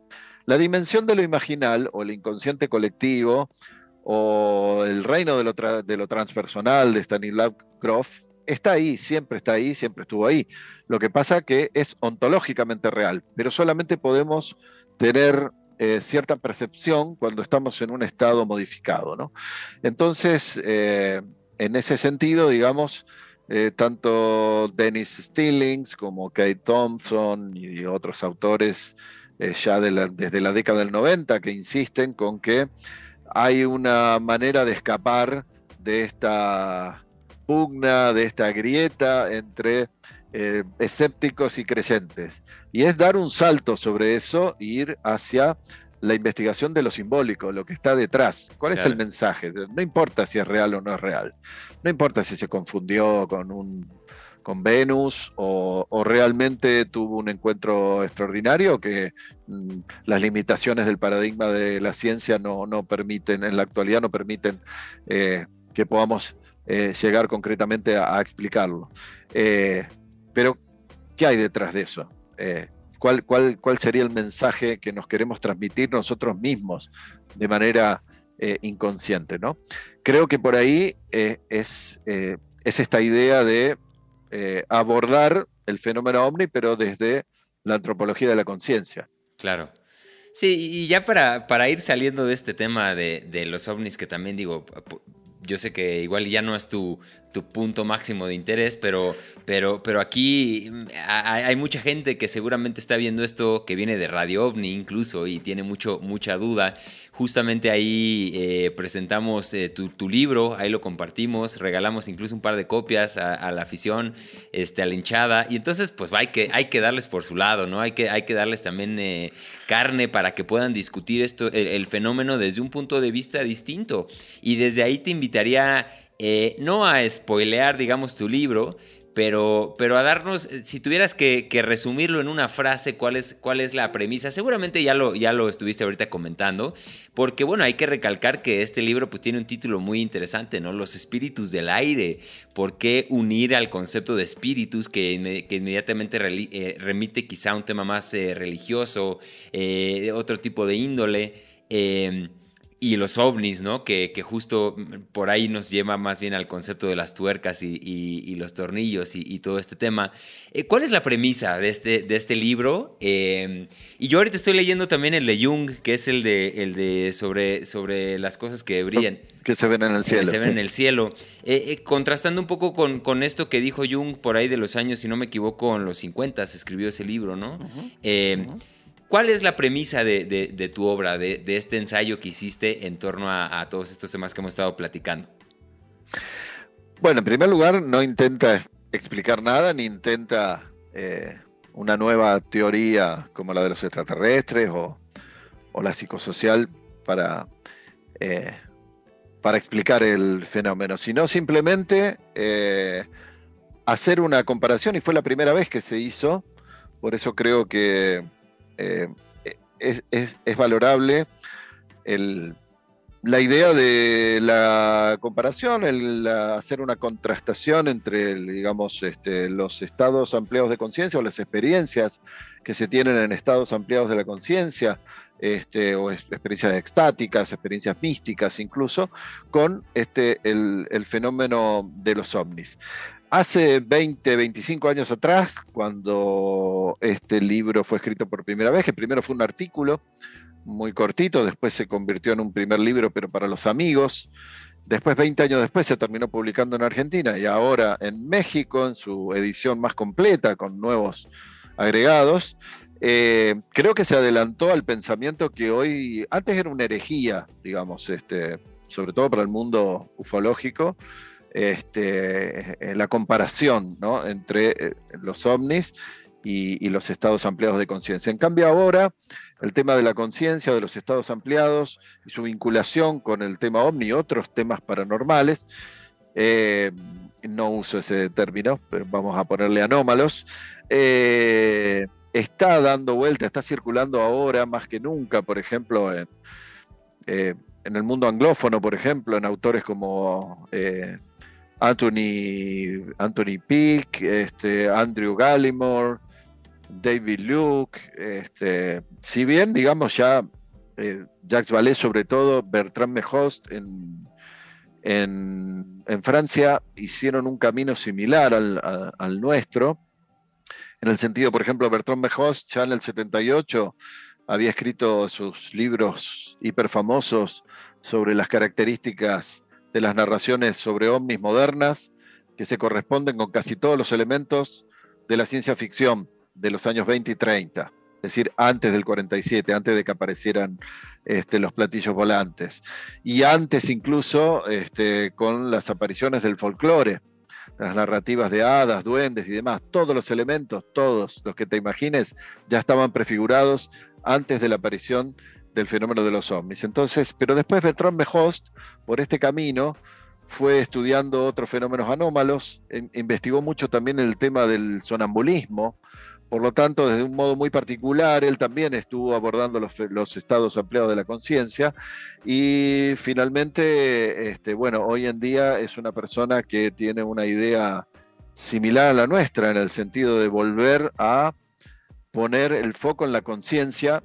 y no tanto en, esto de supuestos eh, seres que nos visitan desde otros planetas. ¿no? Dennis Stillings fue un adelantado también, desde lo que él llamó en su oportunidad ciberbiología, que era un poco el estudio de la conciencia humana en relación a, eh, al, mundo de las ideas, de la, la, noética, digamos, eh, la noología, digamos, las ideas que andan dando vuelta por el mundo, y, respecto a, eh, al, mundo natural también, al mundo físico, este, y, en ese sentido, eh, digamos, eh, el libro solamente lo que intenta es a través de un montón de ejemplos, de distintos casos, de muchas reflexiones, de citas de varios autores, es, eh, tomar estas dos esferas que parecían que, que, no se podían unir antiguamente,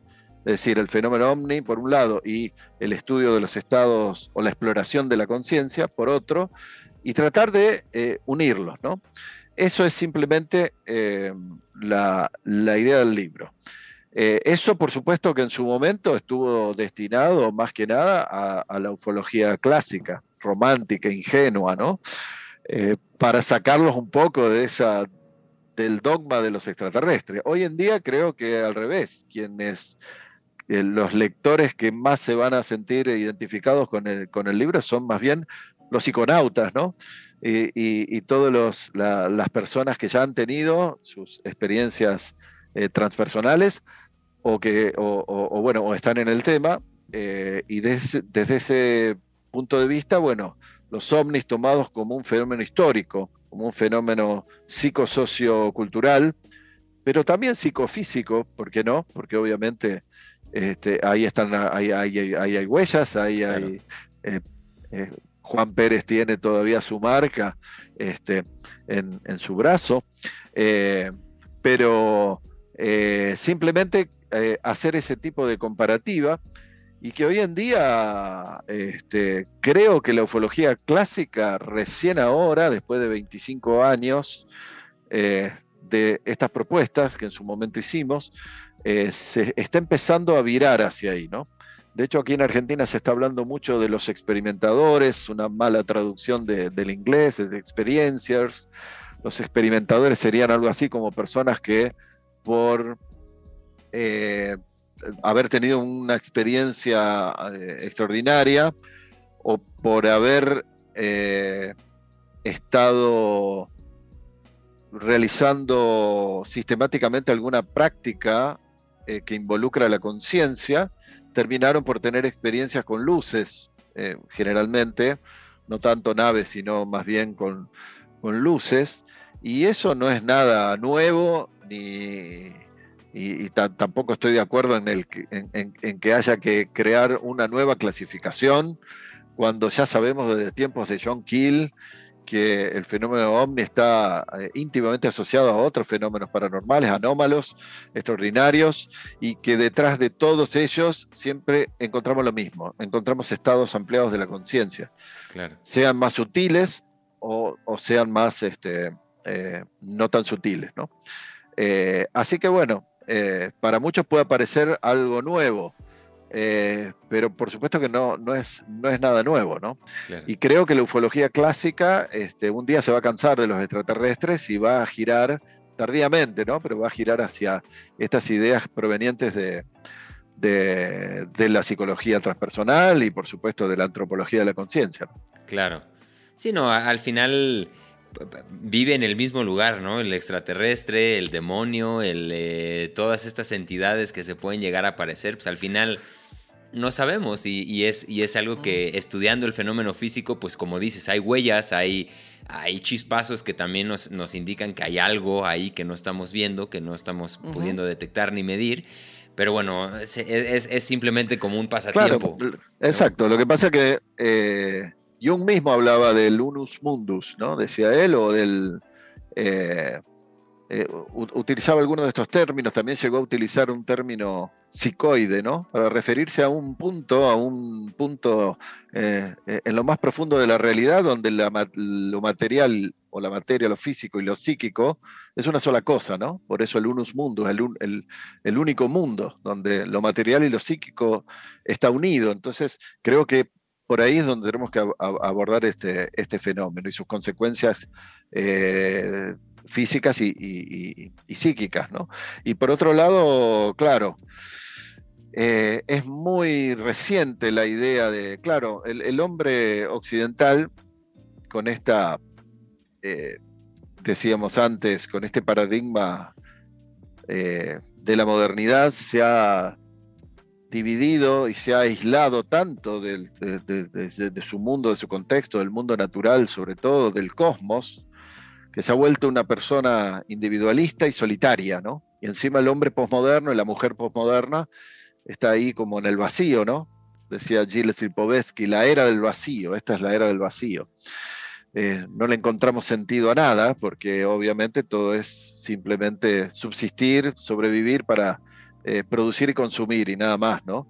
Dios, por supuesto, ha muerto, ya lo dijo Nietzsche, antes lo había dicho Laplace, eh, también, mucho antes, y entonces este, este hombre moderno de pronto necesita que haya seres, estamos muy solos, ¿no? Estamos muy solos en el, en el vacío, digamos, y, necesitamos que vengan a visitarnos seres extraterrestres, porque obviamente este, no podemos pensar en otra cosa que no sea esta metáfora en una sociedad industrializada, tecnológica, tecnocrática, etc. ¿no?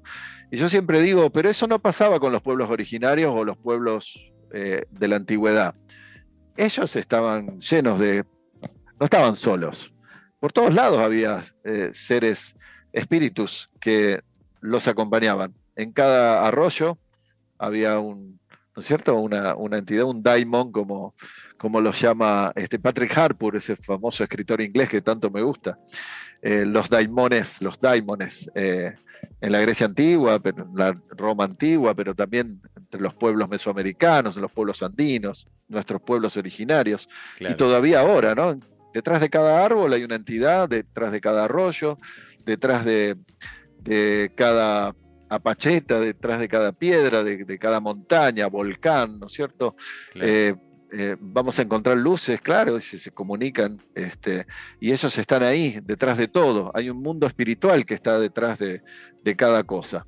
Eh, es el hombre moderno el que sustituye esta idea por esta cuestión de la sustitución simbólica, obviamente, que permite el lenguaje, de que se transformen en de pronto eh, los daimones en estos seres eh, tecnológicos que ahora vienen navegando en naves, ¿no es cierto?, remachadas. Pero esto es muy nuevo, eh, nada, tiene 200 años menos, ¿no? Este, y en el caso de los platillos voladores, mucho menos, 74 años, ¿no? Entonces, este, pero para los pueblos eh, tradicionales del mundo, esto nunca ha sido así. Siempre ha habido, siempre, nunca estuvimos solos. Siempre han estado también demonios, este, ángeles y nuestros ancestros también. Los antepasados que los celebramos, ¿no es cierto? En el Día de los Difuntos, ustedes por allá, este, no han perdido eso, por ejemplo. Bueno, aquí también, pero se celebra en, comunidades muy pequeñitas, eh, eh, por ahí en el norte de nuestro país, pero no ya en las grandes eh, ciudades urbanizadas, ¿no? Entonces, eh, esos están ahí, están del otro lado, siempre estuvieron del otro lado. Pero para la mentalidad moderna, este, tuvimos que hacer esa sustitución. Tienen que ser físicos y, tienen que dejar huella, y, pero nunca visitaron finalmente la Casa Blanca, ¿no? estamos todavía esperando, ¿no? Esa idea de que finalmente van a aterrizar y se van a presentar ante el presidente de Estados Unidos o de, o de otra gran nación, este, nunca ha pasado y nunca va a pasar. Eh, en, definitiva, es la idea cristiana que está ahí atrás, que siempre estamos posponiendo la, segunda venida de, nuestro Salvador Jesucristo, ¿no? Otra sustitución eh, occidental que hacemos con la figura de los extraterrestres, ¿no? Entonces siempre lo pateamos para adelante. La esperanza es que va a haber una segunda venida que ya que, van, a, que, van a volver igual que Cristo, ¿no? Entonces, si, rascando un poquito nada más el mito, vas a encontrar que siempre hay este, eh, algún símbolo que, que, pertenece a nuestra cultura y que está sustituyendo otro, ¿no? Que creo que es el que tenemos que volver. Y volvemos a enlazar con lo que decíamos al principio. A mí me sirvieron los estados ampliados de conciencia y creo que a todos nosotros eh, en un contexto ceremonial, por supuesto, con todo el correcto set y el setting, para que sea realmente transformador, para volver, aunque sea mínimamente, a, esta vieja idea de las cosmovisiones antiguas, ¿no? Detrás de cada planta, detrás de cada cosa, hay eh, vida, hay conciencia. Eh, y la conciencia no se aloja en el cerebro, está mucho más allá, ¿no? Entonces, eh, por eso ocurren estos fenómenos también telepáticos y todas estas cosas eh, eh, anómalas que ocurren en... vuelvo a repetir, anómalas y por qué no uso la palabra paranormal. Bueno, llegó el momento de explicarlo quizás, porque obviamente paranormal, eso es muy de la ciencia occidental, porque para las cosmovisiones originarias hay una explicación para todas estas cosas, ¿no? No es paranormal. Si bien puede ser que no sea muy frecuente, por suerte, no son cosas que ocurran frecuentemente, pero son normales. Eh, dentro de sus cosmovisiones hay un marco de referencia donde pueden incluir estas cosas. Son posibles y existen y, tienen a veces incluso en su lenguaje un marco para denominarlas. Eh, vuelve a ser la ciencia del paradigma occidental moderno el no puede encajar estas cosas en su, en su marco limitado y entonces este, eh, le llamamos paranormal. No son normales. Claro. Pues muy completo ahí tu, cierre eh, en, torno a, este tema. A mí se me hace fascinante y quizá ya en un, tono un poco más reflexivo. Eh, digo, es, muy obvio, ¿no? Es muy obvia la, la, narrativa, cómo se repite, se repite. Estamos buscando no estar solos, no estar solos.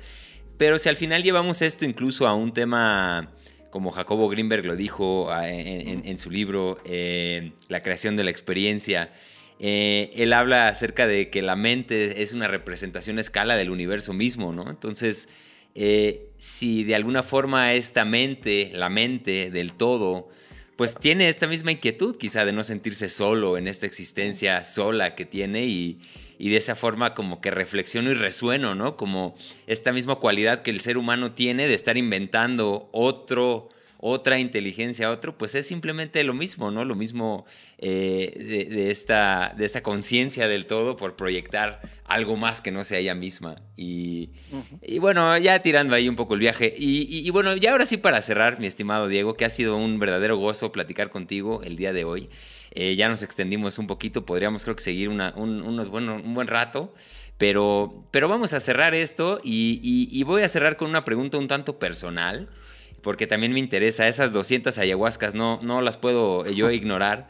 Eh, y, desde ahí te preguntaría, cuando tú, si es que lo has hecho, 200 experiencias seguramente lo has hecho, donde tú has puesto a prueba es toda esta cuestión de, las entidades, de los ovnis, de, cuando has puesto la, prueba del ácido, digamos, con, esta, con estas ideas, ¿qué te ha regresado la, abuelita, ¿no? ¿Qué te ha dicho? ¿Qué te ha dicho en torno a todos estos temas? Eh, estas entidades, eh, son lo mismo, no son lo mismo, pero ¿qué te ha dicho la abuela? Ya te digo, me iba a poner un poco más personal aquí, quizá más anecdótico. Eh, ¿Qué has podido extraer desde ahí? Y, siendo quizá contundente, breve, lo que nos quieras compartir, te lo agradeceré. Difícil y además este, cada experiencia es, muy subjetiva, muy personal, ¿no? Este, cualquiera que haya experimentado con sustancias lo sabe bien. Eh, claro que se pueden comparar a veces a, eh, eh, esta cuestión de los arquetipos de Jung es interesante porque a veces sí aparecen reiterados temas este, que, pueden aparecer en visiones o en ideaciones. Mis experiencias han sido mucho más ideacionales que, visuales, pero eso también hay un solo un eh, porcentaje, algunos autores hablan de un 33, 35% de personas que tienen experiencias muy visionarias, pero lo que sí seguramente existe es una experiencia ideacional donde eh, se abre un dialogismo, un diálogo interior, y ese diálogo, bueno, muchas veces se percibe como algo, estaba implícito en tu pregunta, ¿no? Este, eh, alguien que es uno, pero no es uno al mismo tiempo, ¿no? Que es uno, pero al, mismo tiempo es otro, ¿no? Entonces, este, eh, sí estoy eh, convencido de que, ¿qué dice la abuelita? La abuelita, los hongos, este, eh, algunas prácticas meditativas también nos dicen que, que la conciencia no está limitada a nuestro cerebro, que es un fenómeno universal, el universo es conciencia, son como las dos caras de, la misma moneda. Recién creo que estamos eh, comenzando a, a, tener esta, esta visión que, que, en realidad la estamos recuperando como, como occidentales, digamos. Nosotros también somos occidentales, aunque somos, pertenecemos a los márgenes de Occidente, pero bueno, pero al fin. Y eh, la, estamos recuperando, la, perdimos hace tiempo con la, con la llegada de la modernidad y también con la destrucción en Europa del, chamanismo, de las mujeres herboristas que eran las, brujas, ¿cierto? La casa de brujas. Eh, estamos recuperando de a poco, pero esa, esa misma idea de que la conciencia no está encerrada en nuestro cráneo, sino que es eh, la cualidad misma del, universo, del cosmos, este, la tenían todos los pueblos de la antigüedad, ¿no? Y las sociedades tradicionales que todavía perviven este, contemporáneamente. Entonces, este, eh, eso, ¿no? Que hay algo más. Eh, hay algo más. Y, eso le devuelve otra vez la magia a este mundo capitalista cotidiano este, como decíamos antes, patriarcal y colonial que vivimos eh, todos los días, le trae y le devuelve esa magia que habíamos perdido. Eh, quizás eso es lo que dice la, abuela. Todavía existe magia. Ustedes la perdieron, bueno. Eh, y quizás no sea extraño pensar que sea esta sustancia en particular, esta medicina tradicional amazónica, como es una de las más visionarias, la que se está abriendo paso en las grandes urbes, ¿no? Primero fue un secreto eh, mantenido por mucho tiempo eh, en las comunidades originarias. Después los mestizos, ¿no es cierto? En Brasil, en Perú, empezaron a llevar este, a, las grandes ciudades esto. Hoy en día hay ceremonias en Nueva York, en Japón, en Rusia, en todos lados, eh, y, se va abriendo paso, probablemente porque nos está mostrando en forma visual, y vuelvo a repetir, mis experiencias no fueron demasiado visionarias, eh, eh, pero tiene esa cualidad, ¿no? Este, que nos muestra el mundo espiritual a nosotros, los occidentales, que necesitamos ver, ¿no? Para, para creer que ese mundo existe, ¿no? Y tal vez sea por eso que hoy en día algunos autores dicen, en su momento fue la manita muscaria, bueno, hoy en día es esta la, planta que se está abriendo eh, paso, ¿no? Tal vez no seamos nosotros, sino que también haya una intencionalidad de la misma planta de querer salir del Amazonas y, quizás eh, para defenderse justamente de nosotros mismos, de la destrucción que estamos haciendo, ni hablar del Amazonas, ¿no? Claro. Donde cada minuto se está incendiando un estadio de fútbol entero este, y, los perjuicios que eso eh, va a traer, siendo el pulmón del mundo para, todo el planeta, ¿no? Y, todos los bosques en el planeta, acá ni hablar, ¿no? Eh, en 20 años se destruyó casi la mitad de los bosques de Argentina, ¿no? Entonces, este, eh, eh, creo que, quizás eh, por ahí viene el mensaje de, la abuela y de otras, y de otras sustancias que también tienen su propia esencia, vamos a decirle, su propio espíritu, para que volvamos justamente un poco a, a, esas epistemes que hemos perdido, ¿no? Eh, así que por ahí, por ahí viene la cosa. No te voy a contar este, experiencias determinadas porque todas han sido eh, totalmente diferentes, muy personales, eh, muy transformadoras, pero creo que el mensaje quizás fundamental es esto. Primero, hay un diálogo con otra conciencia. En este caso, las plantas o la planta en particular. A su vez, entre la intermediación que hacen estas plantas psicoactivas con el resto del cosmos, que está lleno de vida y de magia. Y, y por otro lado, bueno, también, por supuesto, la dimensión psíquica más personal, más, este, eh, obviamente que se puede hacer terapia, el potencial terapéutico de, estas plantas este, ya, ya es sabido y cada vez hay más eh, papers científicos en, ese sentido. ¿no? Eh, va a terminar siendo la próxima revolución de, las, de la psiquiatría y de la, y de la psicología. Que podría haber llegado mucho antes si no se hubiese existido la previsión, ¿no es cierto?, en los años 70, pero este, ese, ese creo que es el mensaje, ¿no? Eh, conciencia, realidad, cultura, eh, un poco el subtítulo de mi libro, ¿no? Antropología transpersonal, sociedad, cultura, realidad y conciencia. Todos esos términos que han sido divididos por la modernidad, hoy en día eh, los, estamos volviendo a, combinar, ¿no? Es una sola cosa, no hay sociedad sin cultura, no hay realidad sin conciencia no hay cultura sin, sin conciencia, ¿no? O sea, todos estos términos eh, se pueden volver a recombinar y, esa es la, y esa es la idea aportada, creo, por la abuelita, por todas las prácticas transpersonalistas, las experiencias transpersonalistas o transpersonales, eh, y, y al menos ese es el abordaje que, que estamos llevando a cabo desde un lugar, como te decía, materialista y positivista, pero que tenemos la libertad justamente de poder este, eh, difundir y ampliar un poco más eh, a pesar de, esa, de esas limitaciones. ¿no?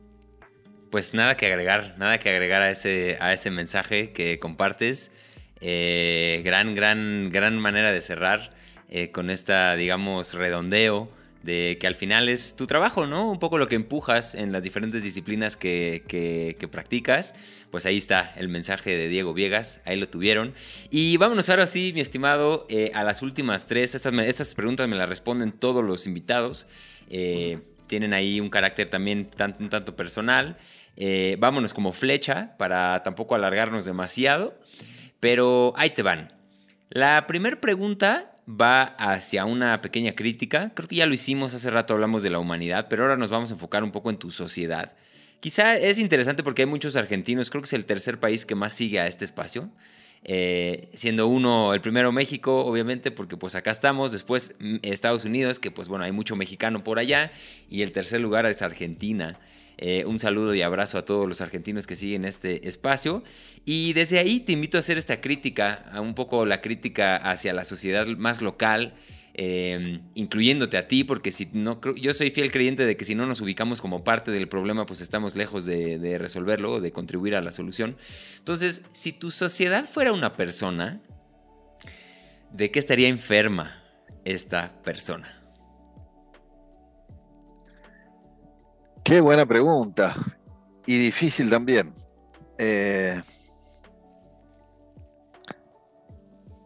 ¿Está enferma de conservadurismo? Ah,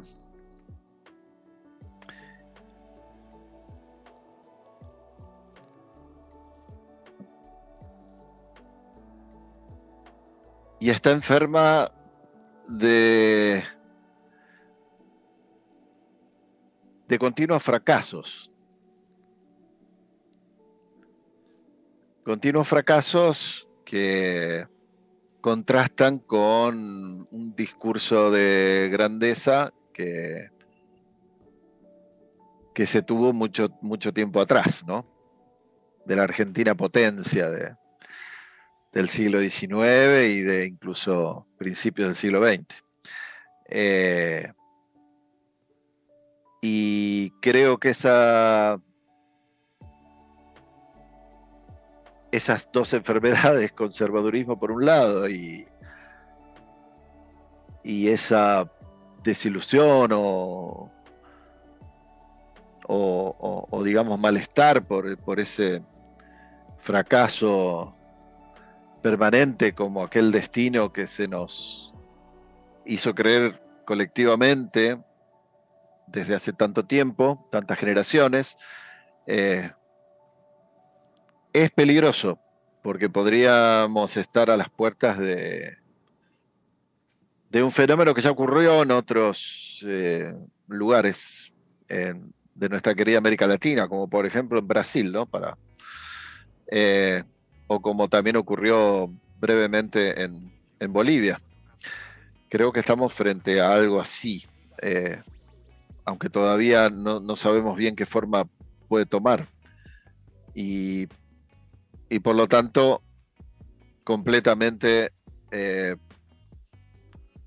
disímil a este paradigma que dibujamos y que es a donde deberíamos ir, ¿no? Ok. Pues nada que agregar a ese conservadurismo y, camino tropezado, lleno de fracasos. Y la siguiente pregunta, como continúa, es otra vez volviendo al tema de la propuesta o de encontrar por dónde, ¿cómo se cura? ¿Cómo dirías que se cura? Digo, siendo simplistas y dando una respuesta aquí express a los amigos, ¿cómo se cura o cómo se empieza a curar esta enfermedad o estas enfermedades? Y tal vez este, tomando caminos eh, completamente nuevos, diferentes a todos los caminos eh, que nos llevaron hasta, hasta, hasta el punto actual. Ok. Cambiando el camino. Esa es. Cambiando el camino, pero este, no volviendo a tropezar nuevamente con lo, mismo, ¿no?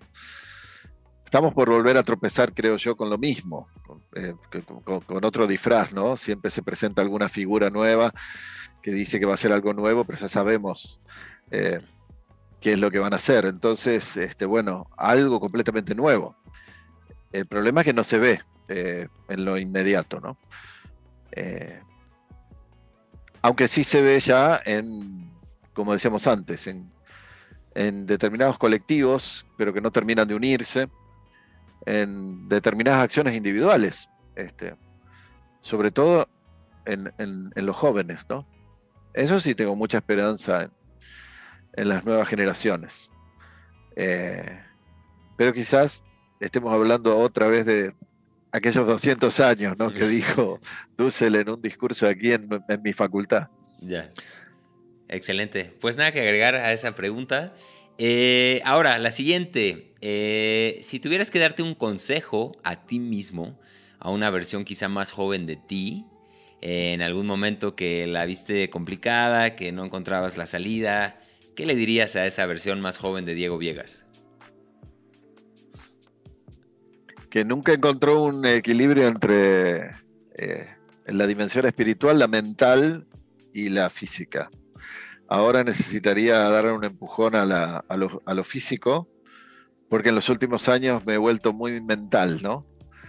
Y si bien en, alguna, en, algún momento, por ejemplo, en, aquellos años eh, de experimentación, que creo que fueron los mejores de mi vida hasta ahora, que compartimos con Berlanda, Acevedo, eh, Luis Pacheco, eh, Juan Marcelo Encalada, Andrés Torres, este, Fabián López, y ahí estoy mencionando un montón de gente.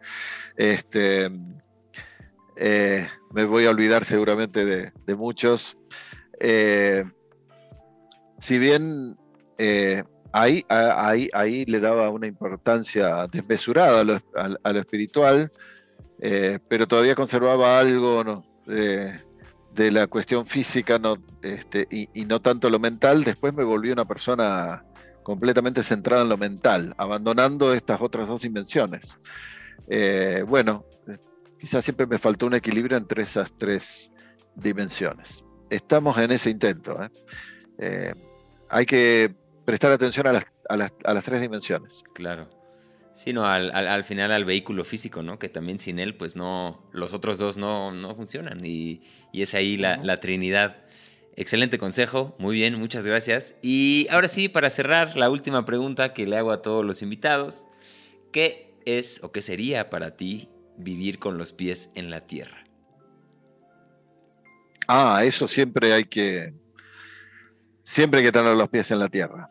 Eh, volar, volar por supuesto, volar mucho, eh, volar con la creatividad, volar con la experimentación, volar con el intelecto, eh, volar con el arte, pero siempre con los pies en la tierra. Ok. Excelente, buenísimo. Nada que agregar otra vez, mi estimado Diego Viegas. Un placer tenerte aquí en este espacio. Espero que lo hayas disfrutado tanto como yo. Eh, ahora sí, el último, el último eh, aspecto que, creo que aquí varios están interesados es cómo te encuentra alguien que resonó contigo, que quiere conocerte un poco más, alguna red social, alguna forma de contacto. Eh, compártenos, por favor, cómo pueden encontrarte.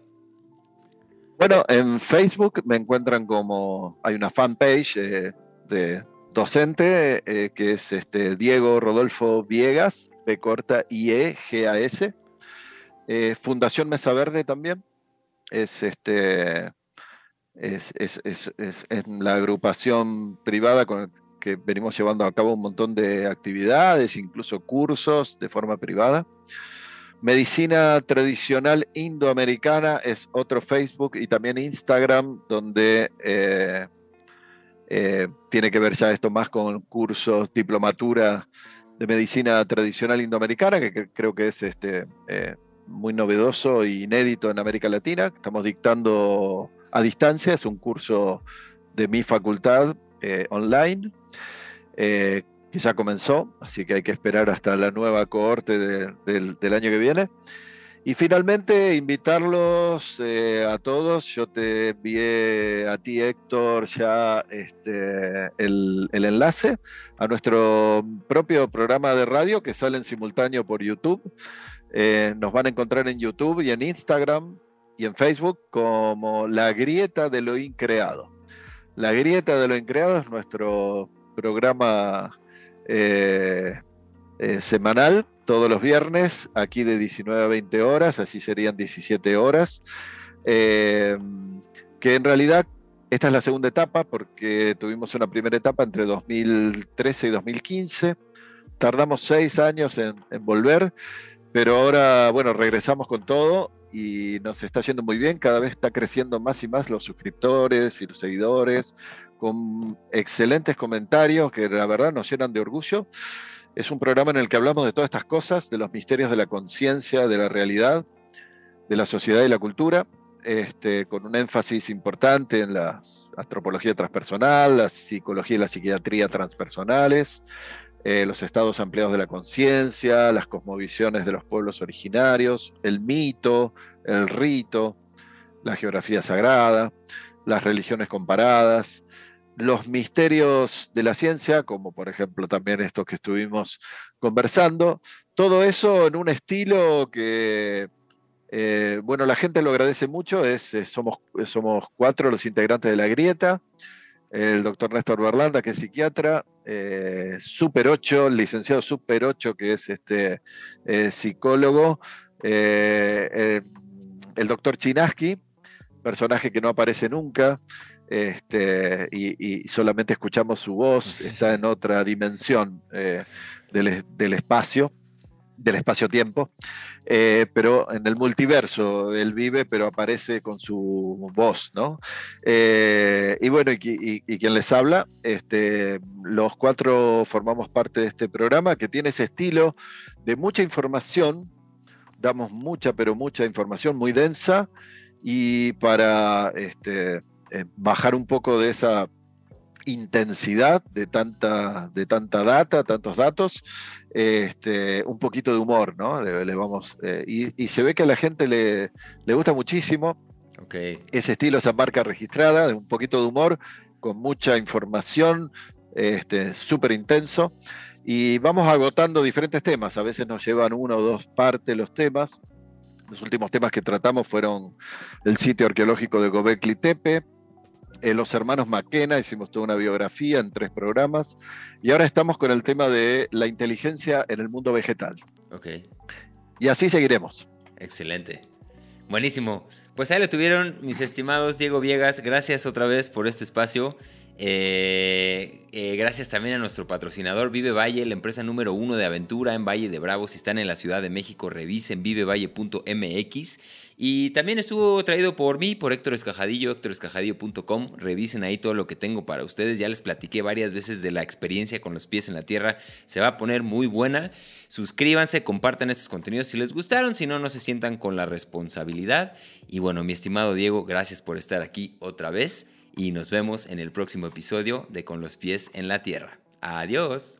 Muchas gracias Héctor. Chao.